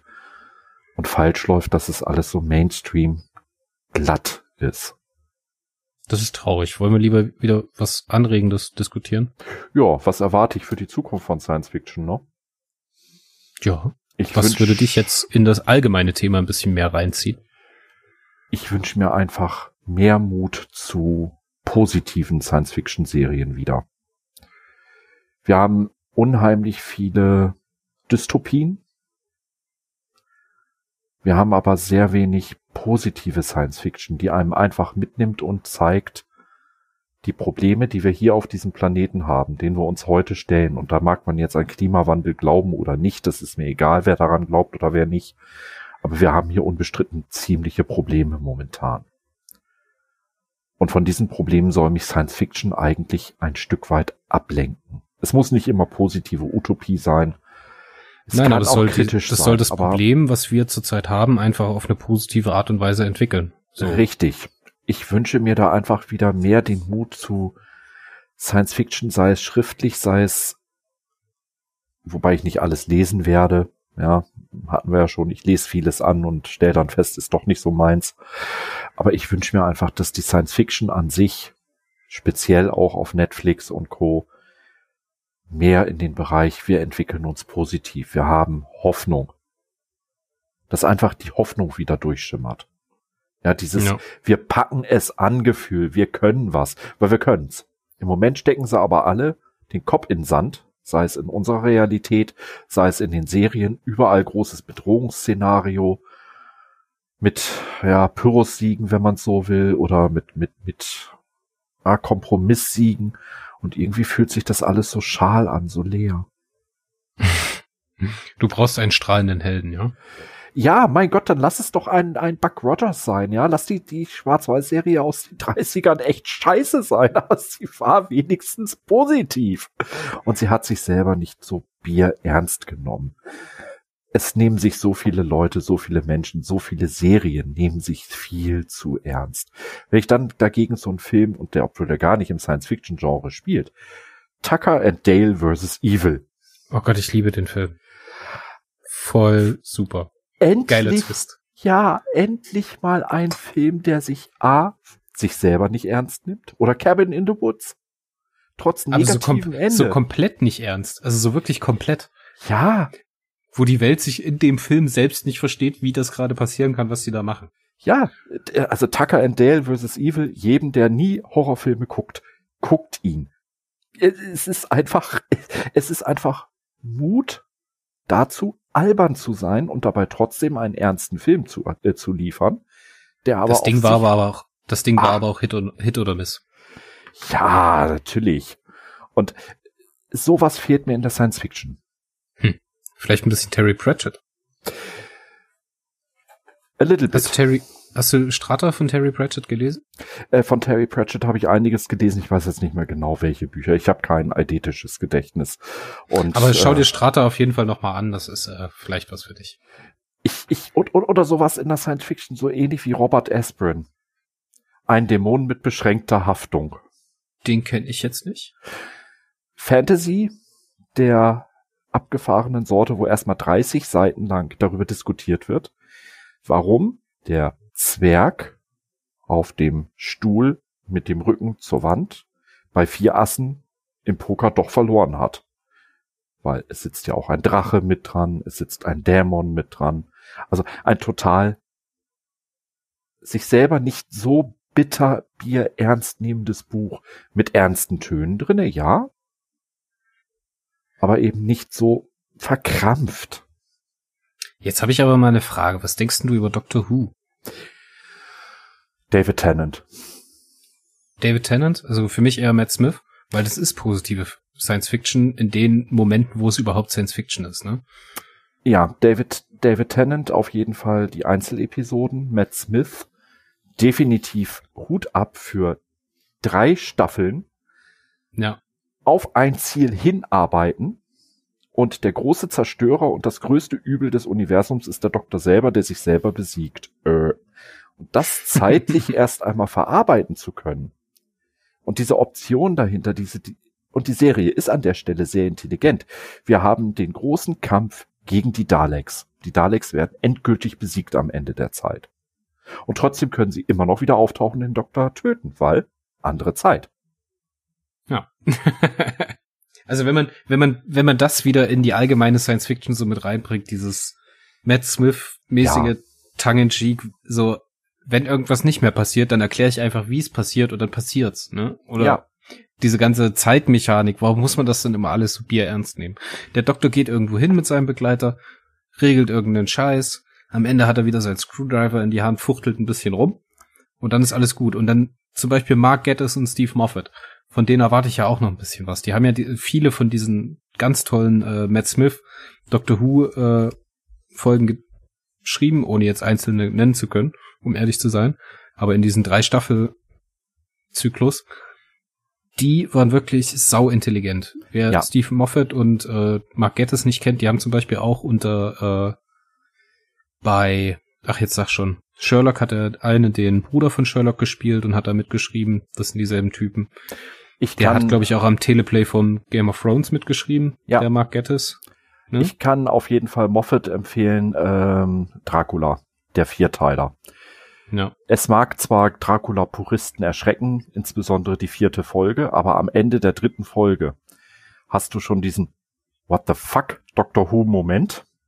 Und die Auflösung der ganzen Story ist auch so Doctor Who-like in der vierten Staffel, äh, im vierten Teil. Und insgesamt ist das eine Interpretation des, des Dracula-Mythos, die ihresgleichen sucht. Also Moffat ist definitiv wenn jemand Perry Roden verfilmen könnte als Serie, dann Moffat. Ja. Die beiden würde ich auch gerne mal sehen mit Star Trek zum Beispiel, was die daraus machen. Oh ja, können. oh ja. ja. Einfach mal so komplett anders angehen. Einfach mal komplett weg von ja. Effekten. Vielleicht eine kleine Geschichte, bloß ein Vierteil oder sowas, sondern einfach mal machen. Mit, mit so. tragischen Momenten, mit schönen Momenten, mit überraschenden Momenten. Und da muss ich sagen, ähm, leider in der zweiten Staffel verkommt es jetzt auch sehr zum Mainstream. Die erste Staffel von The Orville. Das habe ich leider habe ich leider noch nicht gesehen. Das ist Science Fiction, wie ich sie mir wünsche. Sie ist wie die frühen Perry Roden, sie ist wie Star Trek Original Series. Sie nehmen sich selber nicht so unheimlich ernst. Und sie wollen auch nicht unbedingt ernst genommen werden. Sie wollen einfach nur eins, eine Geschichte erzählen und unterhalten. Just go there, do your fucking job and ja. quit off. genau, und das, das wünsche ich mir für die Zukunft von der Sci-Fi. Das erwarte ich eigentlich, dass man ein bisschen sich wieder drauf besinnt. Ich erzähle einfach eine Geschichte, scheiß doch drauf, ob das irgendwo den Kanon verletzt. Mein Gott, zur Not biege ich's am Ende zurecht. Ja, aber einfach mal drauf loserzählen, Mut haben. Und, und was spricht denn gegen ein, gegen einen, einen, einen Menschen, der sich in ein Pflanzenwesen verliebt und die haben da Blütenkelch-Zeremonien, nennen wir es mal. Und am äh, Ende gibt's Baby so. Ja, es ist doch in Ordnung. Es, macht es doch einfach, Kenners. Es ist doch, habt doch einfach Spaß an dem Produkt, was ihr präsentiert. Dann klappt's nämlich auch wieder mit den Lesern. Ja. Ich denke, das ist immer ein ganz, ganz großes Ding. Zum Beispiel, um jetzt wieder mein Herzthema anzusprechen, das Star Trek, gerade in Discovery, da merkt man halt teilweise, dass es da halt um Kohle geht. Ja. So. Und um Geldmacherei. Und wenn ich als Zuschauer merke, dass der Autor dahinter oder gerade bei einem Buch auch, wenn ich merke, dass der Autor hier einfach bloß Auflage machen möchte und wieder seine, keine Ahnung, zwölf Millionen Bücher verkaufen möchte, dann ist mir das halt zuwider, das überhaupt in die Hand zu nehmen. Ich möchte halt merken, dass der das Thema auch liebt und dass der dafür brennt. Und dass der halt auch, auch wenn das Fandom schimpft und die Klingonen nicht so aussehen, wie früher Klingonen ausgesehen haben, dass die wieder dieses Ding to boldly go, weißt du, einfach reingehen und mal eine Vision von vorne bis hinten durchdacht haben wobei und das dann einfach Stück für Stück durcharbeiten. Wobei und warum muss das immer Entschuldigung. Bitte? Wobei es bei Picard ja nicht heißt to boldly, sondern to boldly glatzköpfig so. dorthin gehen. Ah. ja. Ich, wir reden gleich noch kurz über Picard, aber da muss ich mich erst noch, da muss ich mich erst noch vorbereiten. Äh, ja, zu Picard kann ich nur eins sagen. Nein, nein, nein, nachher. Nicht Mario, meins. nachher. So. Ich möchte auf jeden Fall, Gut, das die wieder... den Teil raus. nein, hier wird überhaupt nichts geschnitten. Schluss damit. Ich möchte auf jeden Fall, dass die mal anfangen, kleiner zu denken. Einfach mal so zwei Staffeln ein, ein, ein Story-Arc nehmen und den mal wirklich von vorne bis hinten durch dekliniert haben und dann wirklich Stück für Stück, Folge für Folge und so hoffe ich, dass es jetzt bei PK ist, dass es nicht wieder über Staffeln, über Staffeln, über Staffeln verlängert wird, sondern einfach nach zwei Staffeln Schluss ist und eine geile Geschichte erzählt wird oder im Auge des Betrachters eine geile Geschichte erzählt wird. Ähm, und das möchte ich wieder. Ich will nicht, dass das alles so totgewurschtelt wird. So ja. gerade bei Star Trek, wo es halt immer so einzelne, einzelne Dinger waren, die geil waren. So. Und das ist wieder Fertig. das, was ich mir auch für Perry Roden wünsche, um unser Grundthema wieder beizubehalten. Damals hat man zu Anfang teilweise Themen über vier, acht, zwölf Hefte gehabt. Da hat man keine Zyklen gehabt. Auch wenn man später die ersten 199 Hefte in 100, in äh, fünf Zyklen, a 50 Hefte eingeteilt hat. Äh, man hatte eigentlich ein Grundthema und das hat man ein paar Hefte lang beleuchtet und dann war es abgehakt, das nächste Thema kam. Und das wünsche ich mir teilweise von Perry Roden auch mal wieder. Ich habe eine geile Idee, Mario. Was hältst du davon, wenn wir A Beginner's Guide zu Perry Roden schreiben oder aufnehmen als Podcast? Ich baller mir jetzt irgendwie den ersten Zyklus rein und dann reden wir darüber. Das können wir gerne machen. Dann machen wir da ein kleines Format draus, keine Ahnung, immer mal eine halbe Stunde oder sowas. Und dann geht's mal rund hier mit Periron. Da werd ich dich dann mit Fragen löchern. Ach du je. Quizshow. ja, so ein bisschen. Aber das, das ist, um jetzt auch wieder auf Picard zu kommen damit, weil du ja die Brücke da hattest. Das ist das, was ich mir auch wünsche. Und Picard hat mich bisher in den ersten drei Folgen total nicht abgeholt. Es ist für mich das Star Trek, was ich gar nicht mag, Labertrack. Das ist nicht unbedingt so negativ gemeint, wie es sich anhört. Bei mir ist grundsätzlich immer alles nicht so bös gesagt, wie ich es meine. So äh, bös äh, äh, sagst. Nein, nein, das war schon richtig, der Versprecher. Okay. nein, ähm, ich fand Picard jetzt nicht schlecht.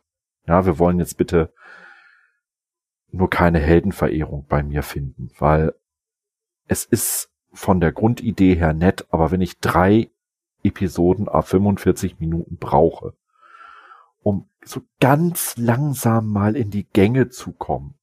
Ja, eigentlich, keine oh, Ahnung, zweieinhalb Stunden den, Exposition. Ja, so. nehmt, ne, nehmt der Serie doch bitte den Rollator weg. Der Kerl ist erst 80, der ist nicht 100. Ja, der ist noch nicht tot. Richtig. Es ist einfach so, ach, grundsätzliche Idee gut, Fanservice viel dabei. Davon löst man sich ja jetzt in der dritten Folge so ein bisschen. Finde ich ganz gut, dass man da ein bisschen den Fanservice jetzt in den Hintergrund packt. Aber es ist so wahnsinnig langweilig. Für mich. Würdest du denn jetzt mal entkoppelt vom Inhalt die Qualität des Schauspiels mal kurz bewerten für dich? Weil das ist ehrlich gesagt für mich bei Pet Stew super gut. Patrick Stewart muss man einfach wissen, dass er sich selber schauspielert. Er schauspielert. Ja, das ist einfach eins zu eins derselbe Dude. Es ist er. Das war auch schon in, in Next Generation. Er ist so ein äh, recht ruhiger, cooler Typ. Ich meine, hallo Patrick Stewart. Welcher Schauspieler knutscht schon in der Öffentlichkeit seinen schwulen besten Freund? Und denkt sich nichts dabei. Ja, und wel, wie cool muss, warte mal, wie cool muss man sein, dass Ian McKellen sein bester Freund ist? Ja, eben. Ausgerechnet der in Hollywood teilweise verhasste Ian McKellen, ja, und, und, und Patrick Stewart und, und dann knutschen die sich auch noch. In der Öffentlichkeit. Geile Idee. Super. Ja. Also mit Ian McKellen würde ich auch knutschen, bin ich ganz ehrlich. Äh, äh, äh, äh hallo, wer nicht? Ja. also mal ganz im Ernst, der Kerl, der ist, ist, ist einfach eine geile, coole Socke, ja. Aber davon ab, Patrick Stewarts Schauspiel ist einfach es ist einfach toll. Er ist Picard. Da muss man nicht dran meckern. Da muss man nicht dran mäkeln. Die anderen Schauspieler werden von ihm natürlich überstrahlt und an die Wand gespielt. Nicht in der Natur der Sache. So ist die Serie auch angelegt. Ja. Ja, das war aber bei TNG auch nicht anders. Das hat sich dort aber auch nicht zu Anfang so geplant gezeigt. Das hat sich im Laufe der Zeit ergeben. Ja, aber er hat durch seine ah, ah, Präsenz allein. Na, Moment, Moment, Moment, Moment. Schon in Mission Farpoint, oder lasse ich wirklich keinen Punkt und Komma ran, ist das so krass, was zum Beispiel zwischen Jonathan Frakes und äh, Pat Stu für eine Schwelle ist. Also ja, natürlich. Also äh, sorry, äh, Frakes ist ja auch kein Schauspieler, das ist ein drittklassiger Schmierenkomödiant im Vergleich. Ey, ey, ey, Im Vergleich zu Patrick Stewart. Das heißt ja nicht, dass er schlecht ist. Na gut, kaufe ich. Geht weiter. ich neige gerne zu sehr verbalen Übertreibungen. Es ist nicht immer wirklich nicht böse gemeint. Ähm, ja, was kann ich zu Picard noch sagen? Ähm, grundsätzlich scheint mir der Plot von der Idee her nicht schlecht zu sein. Es ist schade, dass äh, Stuart oder, oder Picard vielmehr so viel Ablehnung entgegenschlägt als Held der Föderation so, so ziemlich isoliert dazustehen, da muss noch viel mehr in der Vergangenheit passiert sein. Da muss etwas passiert sein, was wirklich einschneidend extrem gewesen ist. Jetzt muss man sich aber bitte vor Augen halten, wir reden hier über einen Zeitsprung von knapp, was waren das, 20 Jahre, 25 Jahre? Zwischen dem Problem auf dem Mars und hm. PK, das ja. sind 14 Jahre. Ja, 14 Jahre. Äh, da muss noch viel mehr passiert sein. Du kannst nicht ja, deinen größten Helden deiner, deiner Föderation äh, und, und die Leitfigur der Föderation an sich, die kann nicht durch diese Maßgeschichte so tief ab, absinken. Das, das passt nicht. Ja, zu, vor allen Dingen, da sie ihn ja so handhaben. Ne? Er ist ja nicht bloß der Held der Föderation, er ist ja auch ethisch und moralisch der Leitstern. So alles, was die Föderation ist, sind praktisch die Entscheidung. Und da jetzt auch wieder das Standgericht oder The Measure of a Man zum Beispiel als, also als TNG-Folgen, die man da betrachten kann, da ist Picard eigentlich das fleischgewordene Föderationsverständnis. So, wie müssen Dinge passieren, um gut zu sein? So, ja. er war immer die moralische Instanz, ich bin gut. Oder ich versuche zumindest so gut zu sein, wie es mir die Umstände ermöglichen. Richtig. Äh, genau. Und, und das jetzt äh, an, an der Stelle so alles zur Seite zu packen und, und alles so kaputt zu machen, anders kann ich es nicht nennen, äh, tut mir in der Seele weh. Und, ja. und, und da fehlen uns einfach Informationen und wenn man die jetzt erst gegen Ende Stück für Stück nachliefert, dann tut man der Serie damit keinen Gefallen. Ja, aber du musst halt auch, du musst halt auch schauen. Also über die ersten, also in der ersten Folge war ja gar nichts von diesen, also es war ja bloß kurz in der Narrative, dass die kurz darüber gesprochen haben. Was auf dem Mars passiert ist, in der zweiten Folge haben sie es gezeigt und in der dritten Folge haben sie es nochmal vertieft und nochmal was anderes gezeigt. Also ich denke, das ist so ein bisschen, wie sich das aufbaut, wie halt die Schere auseinandergeht dass das auch teilweise über die gesamte erste Staffel noch miterzählt wird. Und ich denke auch nicht, dass wir da bis jetzt alles wissen, was da passiert ist. Ich weiß nicht, ob du die Countdown-Comics kennst. Ich kann sie online lesen, wenn ich will, ja. Ja, solltest du dir vielleicht mal anschauen, da ist auch viel noch mit drin. Da geht's äh, um die, wie ist Laris und Jaban zum Beispiel zu, äh, zu Picard gekommen und welche Beziehung hat er zu Ruffy. Das ist sehr, sehr über, also das ist halt für Star Trek übersteuert, weil es halt ein Comic ist, ne? Also so von der von der Tonalität. Da ist halt alles ziemlich überspitzt. Es füllt aber halt auch eine Lücke und gibt da ein bisschen Fleisch mit drin. Ja. Aber ich denke auch, dass das noch mehr wird. Aber da sprichst du auch so ein Problem der modernen Science Fiction an und deswegen, warum ich Perry Roden jedem empfehle und so liebe. Perry Roden versucht sowas zu vermeiden. Du das meinst Auslagern. Diese, diese Erzählkniffe. Nein. Die Erzählkniffe hat auch Perry Roden. Lustigerweise hat Perry Roden mit Band vor einem Jahr mit Band 3000 genauso entschleunigt angefangen wie äh, Star Trek Picard. Total entschleunigter Beginn. Hat nicht jedem gefallen. hat ja, sich danach geändert. richtig, Perry Roden hat's jetzt äh, eigentlich auch schon wieder vorgemacht. Ja, und ähm, nein, das Auslagern von eigentlich relevanten Informationen in andere Medien wir haben es ja gesehen bei, bei, äh, gerade bei, bei Star Trek Kelvin war das sehr viel, bei, bei äh, äh, den ganzen Avengers-Filmen und so weiter. Überall, wo du heute hinguckst, es werden relevante Story-Anteile für die DVD-Veröffentlichung, für die Extended Edition zur Seite gelegt. Du bekommst also als Kinozuschauer, der da 10, 15 Euro bezahlt, eigentlich nur den halben Film und die halben Infos. Und das macht Perirodan anders. Ja, sie lagern unerzählte, liegengebliebene Stränge in Einzelstories, Einzelbücher oder auch mal in eine Miniserie aus. Das ist schon richtig.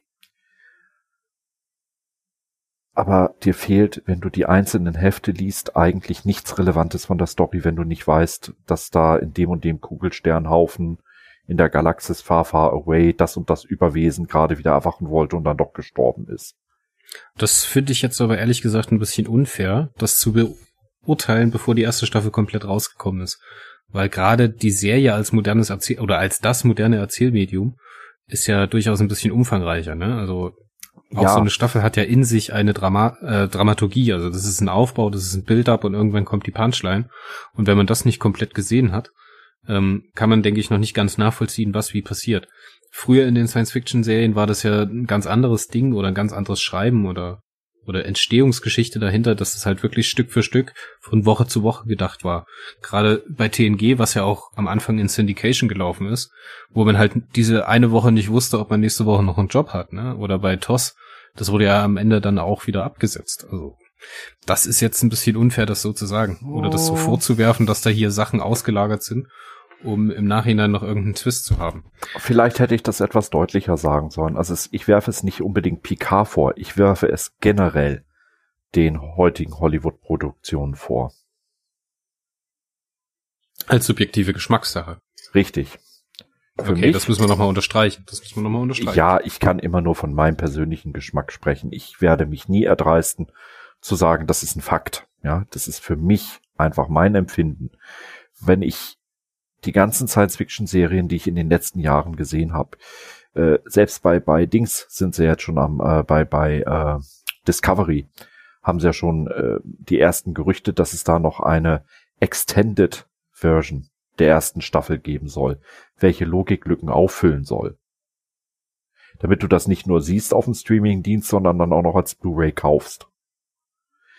Ja, das ist wieder so ein, das ist wieder so ein kaputt repariere wie bei George Lucas. So lasst es doch einfach so. Die, die Scheiße ist jetzt passiert. So, jetzt habt ihr die dritte Staffel, jetzt fangt wieder an und erzählt jetzt mal eine stringente Geschichte und nicht jede Woche wieder was anderes. Das ist nämlich genau das, was passiert ist. Man musste am Ende von Woche zu Woche denken oder von Serie oder Folge zu Folge oder meinetwegen einzelnen Blocks, weil ständig die Funktionäre oder die Producer gewechselt haben oder die Schreiber rausgeschmissen wurden oder Kirsten Bayer dann dazugekommen ist oder was auch immer, ne?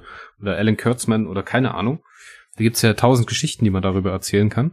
Und gleichzeitig wollten sie aber eine weitergehende Geschichte erzählen, ja, am Anfang vielleicht nicht. mal festgestanden hat und dann halt durch diesen ganzen Wechsel, Personalwechsel halt irgendwann kaputt gegangen ist.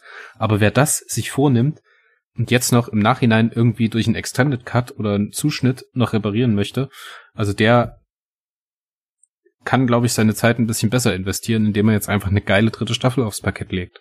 Ja, aber man, man sieht es kaputt reparieren. Das ist, also, es nachträglich kaputt zu reparieren, das kann ich sogar noch teilweise ver verzeihen, ja. Aber schau dir doch zum Beispiel die Herr der Ringe Filme an. Da hat man nicht kaputt repariert, sondern da hat man wirklich relevante Story-Sachen absichtlich gar nicht erst eingefügt, obwohl man sie gedreht hatte, um sie für die Extended-Vermarktung zu haben. Boah, das ist auch schwierig. Ich weiß nicht, wie tief du da drin steckst in der Produktionsgeschichte von der Herr der Ringe. Aber äh, der genug mit beschäftigt, um sagen zu können, dass da manche Sachen nicht meinen Geschmack treffen, was dort entschieden wurde. Ja, es wurden natürlich von Anfang an Teile rausgelassen, ja. Aber der äh, Peter Jackson hat auch ganz, ganz viele Szenen im Nachhinein erst nachdrehen lassen, ganz zum Schluss. Auch ja. das, ja. Also da ist, das kann man jetzt nicht so über einen Kamm scheren, dass da ganze Teile rausgeschnitten wurden.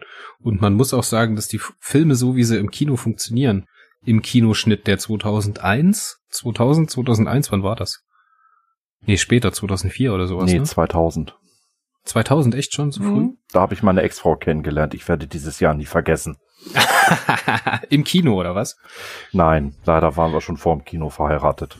Ach, eine Tangente. Na egal. Ähm, jetzt hast du mich rausgebracht. So wie die Kinofassung funktioniert, ist das, denke ich, auch ganz okay. Und das, was im Extended Cut, ich mag den Extended Cut persönlich lieber, weil er einfach sich ein bisschen mehr Zeit lässt und Szenen, die die Tonalität von der ganzen Erzählung ein bisschen ins andere Licht drückt oder ein bisschen dran dreht, ähm, mit reinpackt. Und der Extended Cut, da gebe ich dir recht, funktioniert anders als der Film, also als der Kinoschnitt.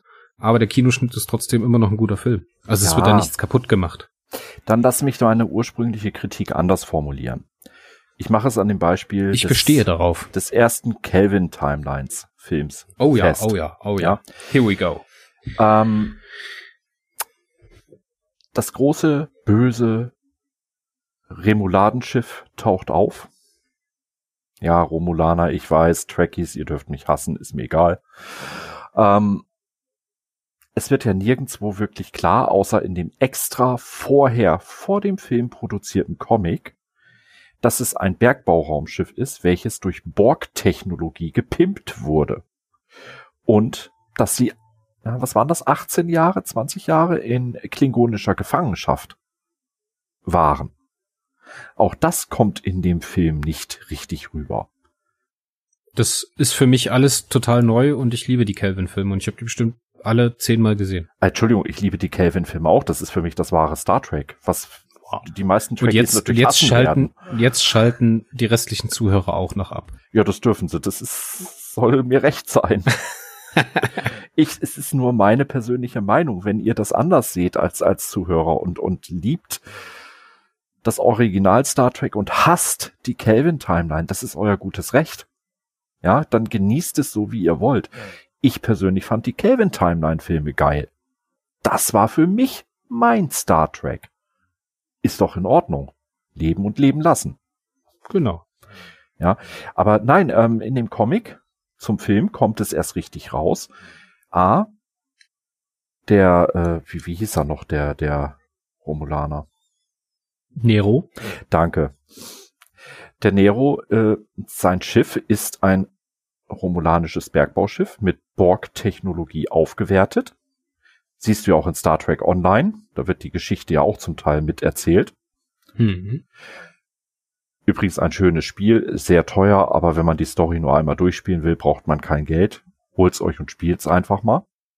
Sehr unterhaltsam und ist auch viel drin. Ja. Gerade auch wenn man Free-to-Play spielen möchte. Ja, es funktioniert auch als Free-to-Play, aber wenn du richtig äh, was reißen willst in dem Spiel, dann gibst du gerne auch schnell mal ein Tausender aus. Ähm, auch das ist dort möglich, das muss man vorher wissen.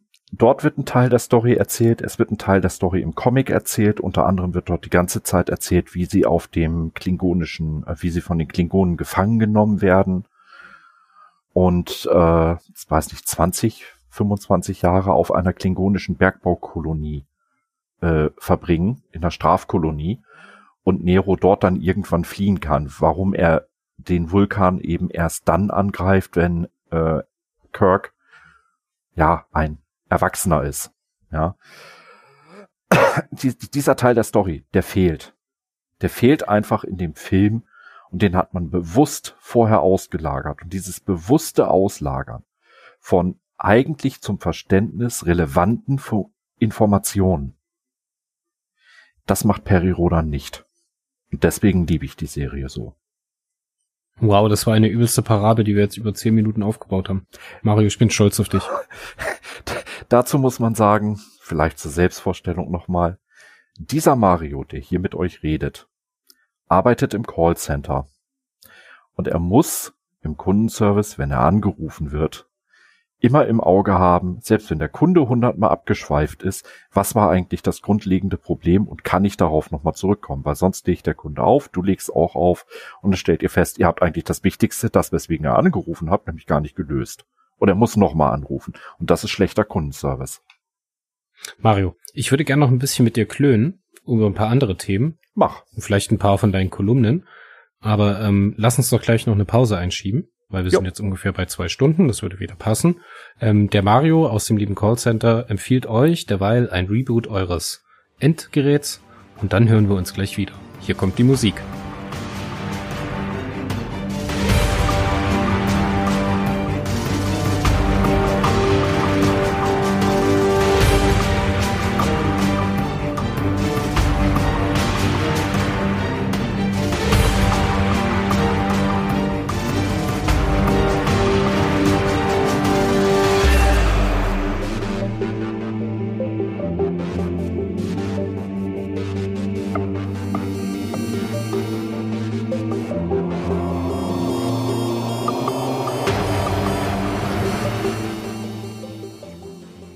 So, das sind wir wieder aus der letzten Pause im Podcast.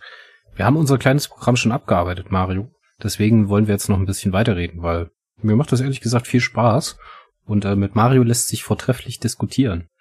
Mario, du möchtest noch ein bisschen über Warpcore im Allgemeinen reden? Vielleicht ja. fängst du mal damit an, wie du zu Warpcore gekommen bist. Oder wie das eigentlich passieren konnte alles. Vorab darf ich noch den geneigten Hörern sagen, eben ist mir gerade im Treppenhaus beim Rauchen gehen etwas entgegengekommen. Das war ein komplettes Parfüm mit etwas Frau dran. ja, wie bin ich zu Warpcore gekommen? Uh, ursprünglich habe ich im Herbst 2018, war das 2018? Ja, 2018, angefangen, Perry Roden nochmal von Heft 1 an zu lesen und äh, habe mir auf der Wix-Seite, ja, die heißt wirklich so, W-I-X, äh, ja, so einen kleinen Billigblock gemacht. Ich kann nicht programmieren. Eigentlich nur für mich persönlich als Tagebuch, ja, wo ich so ein bisschen hinterlegen kann, an dem und dem Tag das und das Heft gelesen und so ein ganz bisschen, ja, manchmal nur zwei, drei Zeilen zu dem jeweiligen Perry-Heft geschrieben, äh, was mir so aufgefallen ist, was mir durch den Kopf gegangen ist, damit man es einfach zehn Jahre später nochmal lesen kann und sich fragen kann, Alter, wie war ich denn drauf? So, das Ganze wird irgendwie zum Selbstläufer. Ich hab's ein, zwei Fans gezeigt, die ich aus dem galaktischen Forum von Perry Roden kannte. Und die meinten dann, ja, stell das Ding doch öffentlich. Oh, habe ich gemacht. Klaus Frick hat's irgendwie in die Hände gekriegt, hat's auch gleich mal promoted. Wer ist denn Klaus Frick? Klaus N. Frick ist der Chefredakteur von Perry Roden. Okay. Also Mr. Perry Roden wenn man das so möchte. Jetzt, ich spiele jetzt hier den Comic Relief, aber ich denke, vielen Hörern war das jetzt auch nicht bewusst, wer das ist. Ja, das ist der Tunnelblick. Man möge es mir verzeihen oder mich dafür verdammen. Dafür hast du mich ja. Oh, gerne. Und ähm, Klaus hatte das auch ganz schnell promoviert und äh, äh, äh, promoted. Ja, es ist schon spät, liebe Hörer. Ich äh, promoviere mich auch bald ins Bett. Und ja, das ist, so hatte ich dann plötzlich meine 30 bis 70 Klicks pro Heft. Ganz schnell. Und dann kam nach, ja, so ungefähr einem halben Jahr der Marco Gulücke auf mich zu und meinte so, hm, mit einem sehr netten Text mich angeschrieben auf Facebook, ob ich das Ganze nicht auf einen höheren Professionalitätslevel hieven möchte. Und da hast du das, gesagt, auf gar keinen Fall. Na, da habe ich gedacht, hm, er meint damit wohl Geld verdienen und Groupies. Also Groupies habe ich bisher noch keine erlebt. Spoiler, nein. Geld habe ich dafür auch noch nicht bekommen. Schnief. Aber äh, ja, daraus wurde dann eben mit Hilfe der Tools, die er uns zur Verfügung gestellt hat bei Warpcore, die etwas längeren, ja, ich möchte es nicht mal Rezensionen nennen. Ähm, ich würde es ich Revue. wäre mich so ein bisschen, ja, Revue passieren lassen, genau. Ich, ich, ich möchte den Begriff Rezension nicht nehmen, weil Rezension würde mich in der Art und Weise, wie ich ein Heft bespreche, einschränken. Ich gebe meistens einen ganz, ganz kurzen Handlungsabriss wieder, drei, vier Sätze zur Handlung, wenn überhaupt. Und danach schwafel ich so ein bisschen über das, was mir gefallen hat und das, wo ich mir einfach einen Kopf packe und denke, Alter, äh, echt jetzt? Was habt ihr da für eine Scheiße abgeliefert? Ja, und versuche trotzdem immer noch fair zu bleiben. Das heißt, um wieder bei meinem Pet Peeve zu bleiben, dem Meister der Inselzyklus, ein Heft kann im Endeffekt eine Gurke sein, was den großen Überbau betrifft. Und im total alles zerstören, was da vorher ausgesagt wurde, 50 Hefte lang. Es kann auch Ausdrücke drinne haben, wo sich äh, ein nicht unbedingt rechtsdenkender Mensch äh, Fußnägelschmerzen von kriegt. Ja, weil manche Formulierungen waren echt unter aller Sau. Und trotzdem kann ich anerkennen, dass das Heft super geschrieben war und spannend war. Und ich versuche immer fair zu bleiben und auch zu sagen, ja, mir persönlich hat das Heft gefallen und ich gebe dort einfach nur meine persönliche Sichtweise für jedes Heft wieder. Ich kann sehr gut damit leben, dass viele Leser diese Sichtweise nicht teilen, solange sie einfach respektieren, dass ich die Dinge so sehe. Aber ich denke, das ist doch eigentlich das, was Warpcore so ein bisschen ausmacht. Das ist eigentlich, ja. dass man über Dinge spricht, aber nicht über Dinge urteilt, so, dass man seine eigene Meinung da ich würde mich als Fan betrachten von Science Fiction, du bestimmt auch, da mit anderen eine Bühne bekommt oder ein, ein, ein, ein, ach, ein Produkt am Ende hat, was praktisch eine Meinung äußert und was praktisch eine Gesprächsgrundlage sein kann und dass das jetzt kein endgültiges Urteil sein kann und sein darf, das ist, glaube ich, allen bewusst.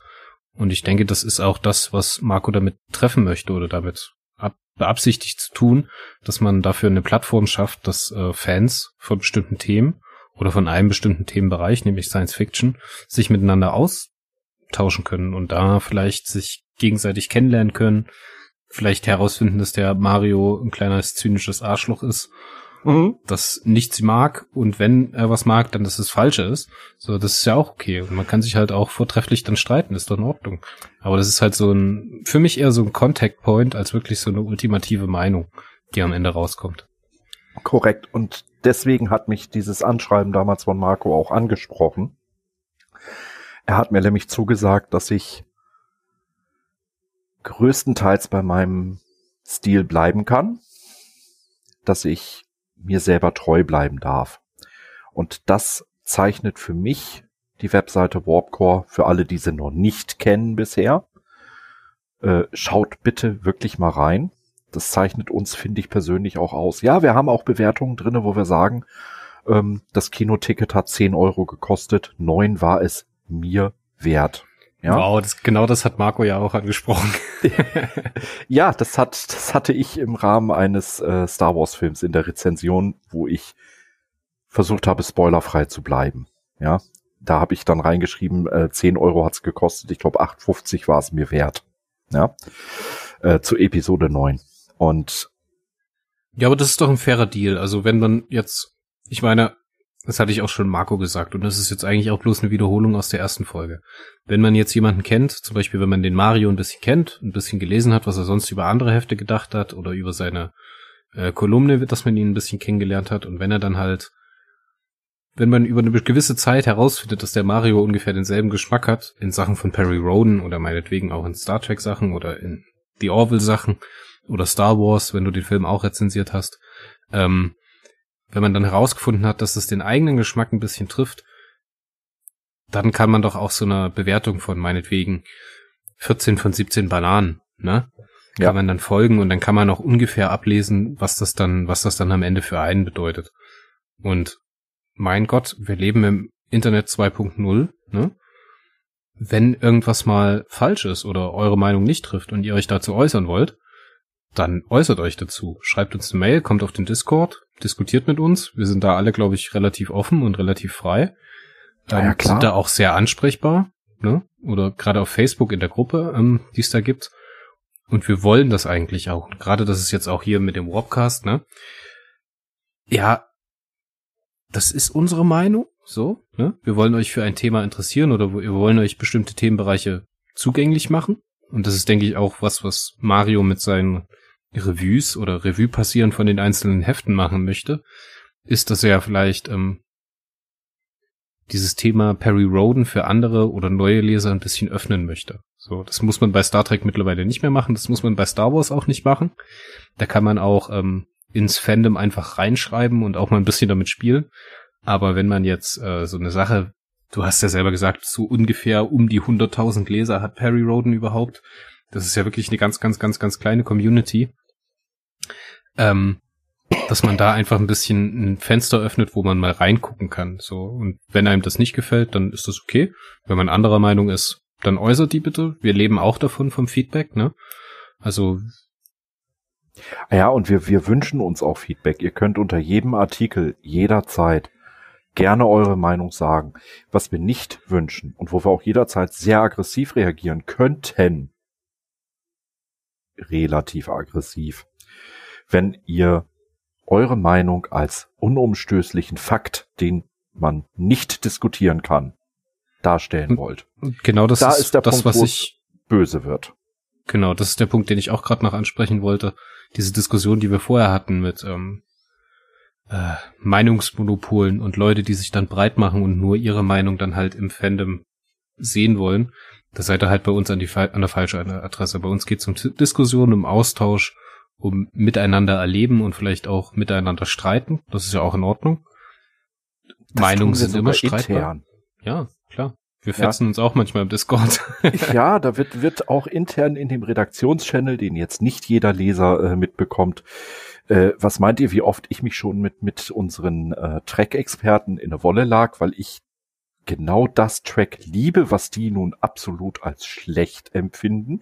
Das ist jeden Freitagabend erquickend, wenn äh, dann Mario seine zwei Halbsätze zur PK-Serie oder zur neuen PK-Folge in den Chat reinballert und dann alle ignorieren ihn. Ja, das dürfen sie ja auch. das ist ja auch okay, ja.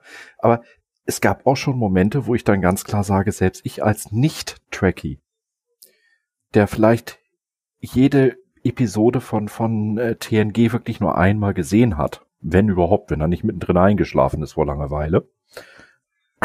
Nein, Ach, so Mario, war es nicht. Triggert mich doch nicht so. das mache ich aber gerne. Ähm, nein, also so schlimm war es nicht. Ich habe aber jede Folge einmal gesehen. Es gab auch schon Momente, wo, wo ich als, als totaler Nicht-Trekkie unseren Trekkies Infos geben konnte und sagen konnte, Leute, ihr irrt euch, das war da und da und da wurde das ausgesagt. Ja. Und das ist das Fandom, wofür Warpcore steht, dass man miteinander mit Respekt vor der Person, die einem gegenüber sitzt, agiert. Das ist uns wichtig, das ist unsere Botschaft. Das Science-Fiction-Fandom besteht aus Menschen und Meinungen. Und Meinungen kann man angreifen, aber bitte nicht den Menschen. Wow. Voll der Appell, Mario. Ja, das war mir wichtig. Wollen wir jetzt noch ein bisschen Pipi Kaka hinten dranhängen, um das wieder zu relativieren? Ach, äh, ja, also ich meine, du kannst auch gerne an dir rumspielen und das hochladen, äh, äh, visuell. Also das ist mir Latte. Alles klar. Dann haben wir das Thema Warpcore auch abgearbeitet. Mario, war das dein erster Podcast? Das war mein erster Podcast. Wie fandest du dich bis jetzt? Soll ich mit meiner gottgegebenen Überlegenheit antworten oder ehrlich? Nein, ich möchte, dass du definiert, wie, definierst, wie viele goldene Bananen du dir aus 17 möglichen geben würdest. 15. 15? Ja. Stabile 15. Würde ich auch sehen. Ich würde dir auch 16 geben. Du bist wesentlich geübter. Wenn dein Ausfall technischerweise nicht gewesen wäre, hättest du dir vielleicht die 17. noch verdient. Das macht mich jetzt echt ein bisschen froh. Das finde ich schön. Aber es hat viel Spaß gemacht, ja. Es hat echt viel Spaß gemacht. Ich würde sagen, das mit dem Beginner's Guide to Perry Roden gehen wir jetzt an. Ich bin schon auf der Amazon-Seite für das äh, 30-50 Heft von Perry Roden und werde mir das mal reinfahren und dann äh, werden wir den nahe Zukunft, ohne das jetzt genau zu terminieren, auf jeden Fall nochmal äh, über Perry Roden 3050 reden. Und du lädst dir bitte auch das Perry Roden Heft 1 und du liest sie bitte hintereinander weg. Erst das erste und dann das 3050. Echt? Das allererste? Ja, alleine damit du einfach mal den Kulturschock erlebst, wie unterschiedlich die Serie in den, ja, 50 Jahren geworden ist oder 60 Jahren. Dann machen wir das doch so. Dann geht's äh, in der ersten Folge A Beginner's Guide to Perry Roden mit Mario und Chris um Folge 1 von Perry Roden oder Heft 1 von Perry Roden und Heft 3050. Das klingt doch nach einem Plan. Mario, gibt's noch irgendwas, was du dem Zuhörer mitgeben möchtest? Ja, ich werde jetzt mal vernünftig und richtig lieb. Leute, nehmt das Fandom, nehmt Fanreaktionen, nehmt selbst unseren Post Podcast. Nehmt es alles nicht so ernst. Genießt das Leben da draußen. Schlaft gut nach diesen zweieinhalb anstrengenden Stunden mit uns. Erholt euch davon gut. Und genießt einfach bis dahin, bis zur nächsten Folge euer Leben. Wow. Auf Wiederhören. Bis zum nächsten Mal. Sagt Tschüss, Mario. Tschüss, Mario.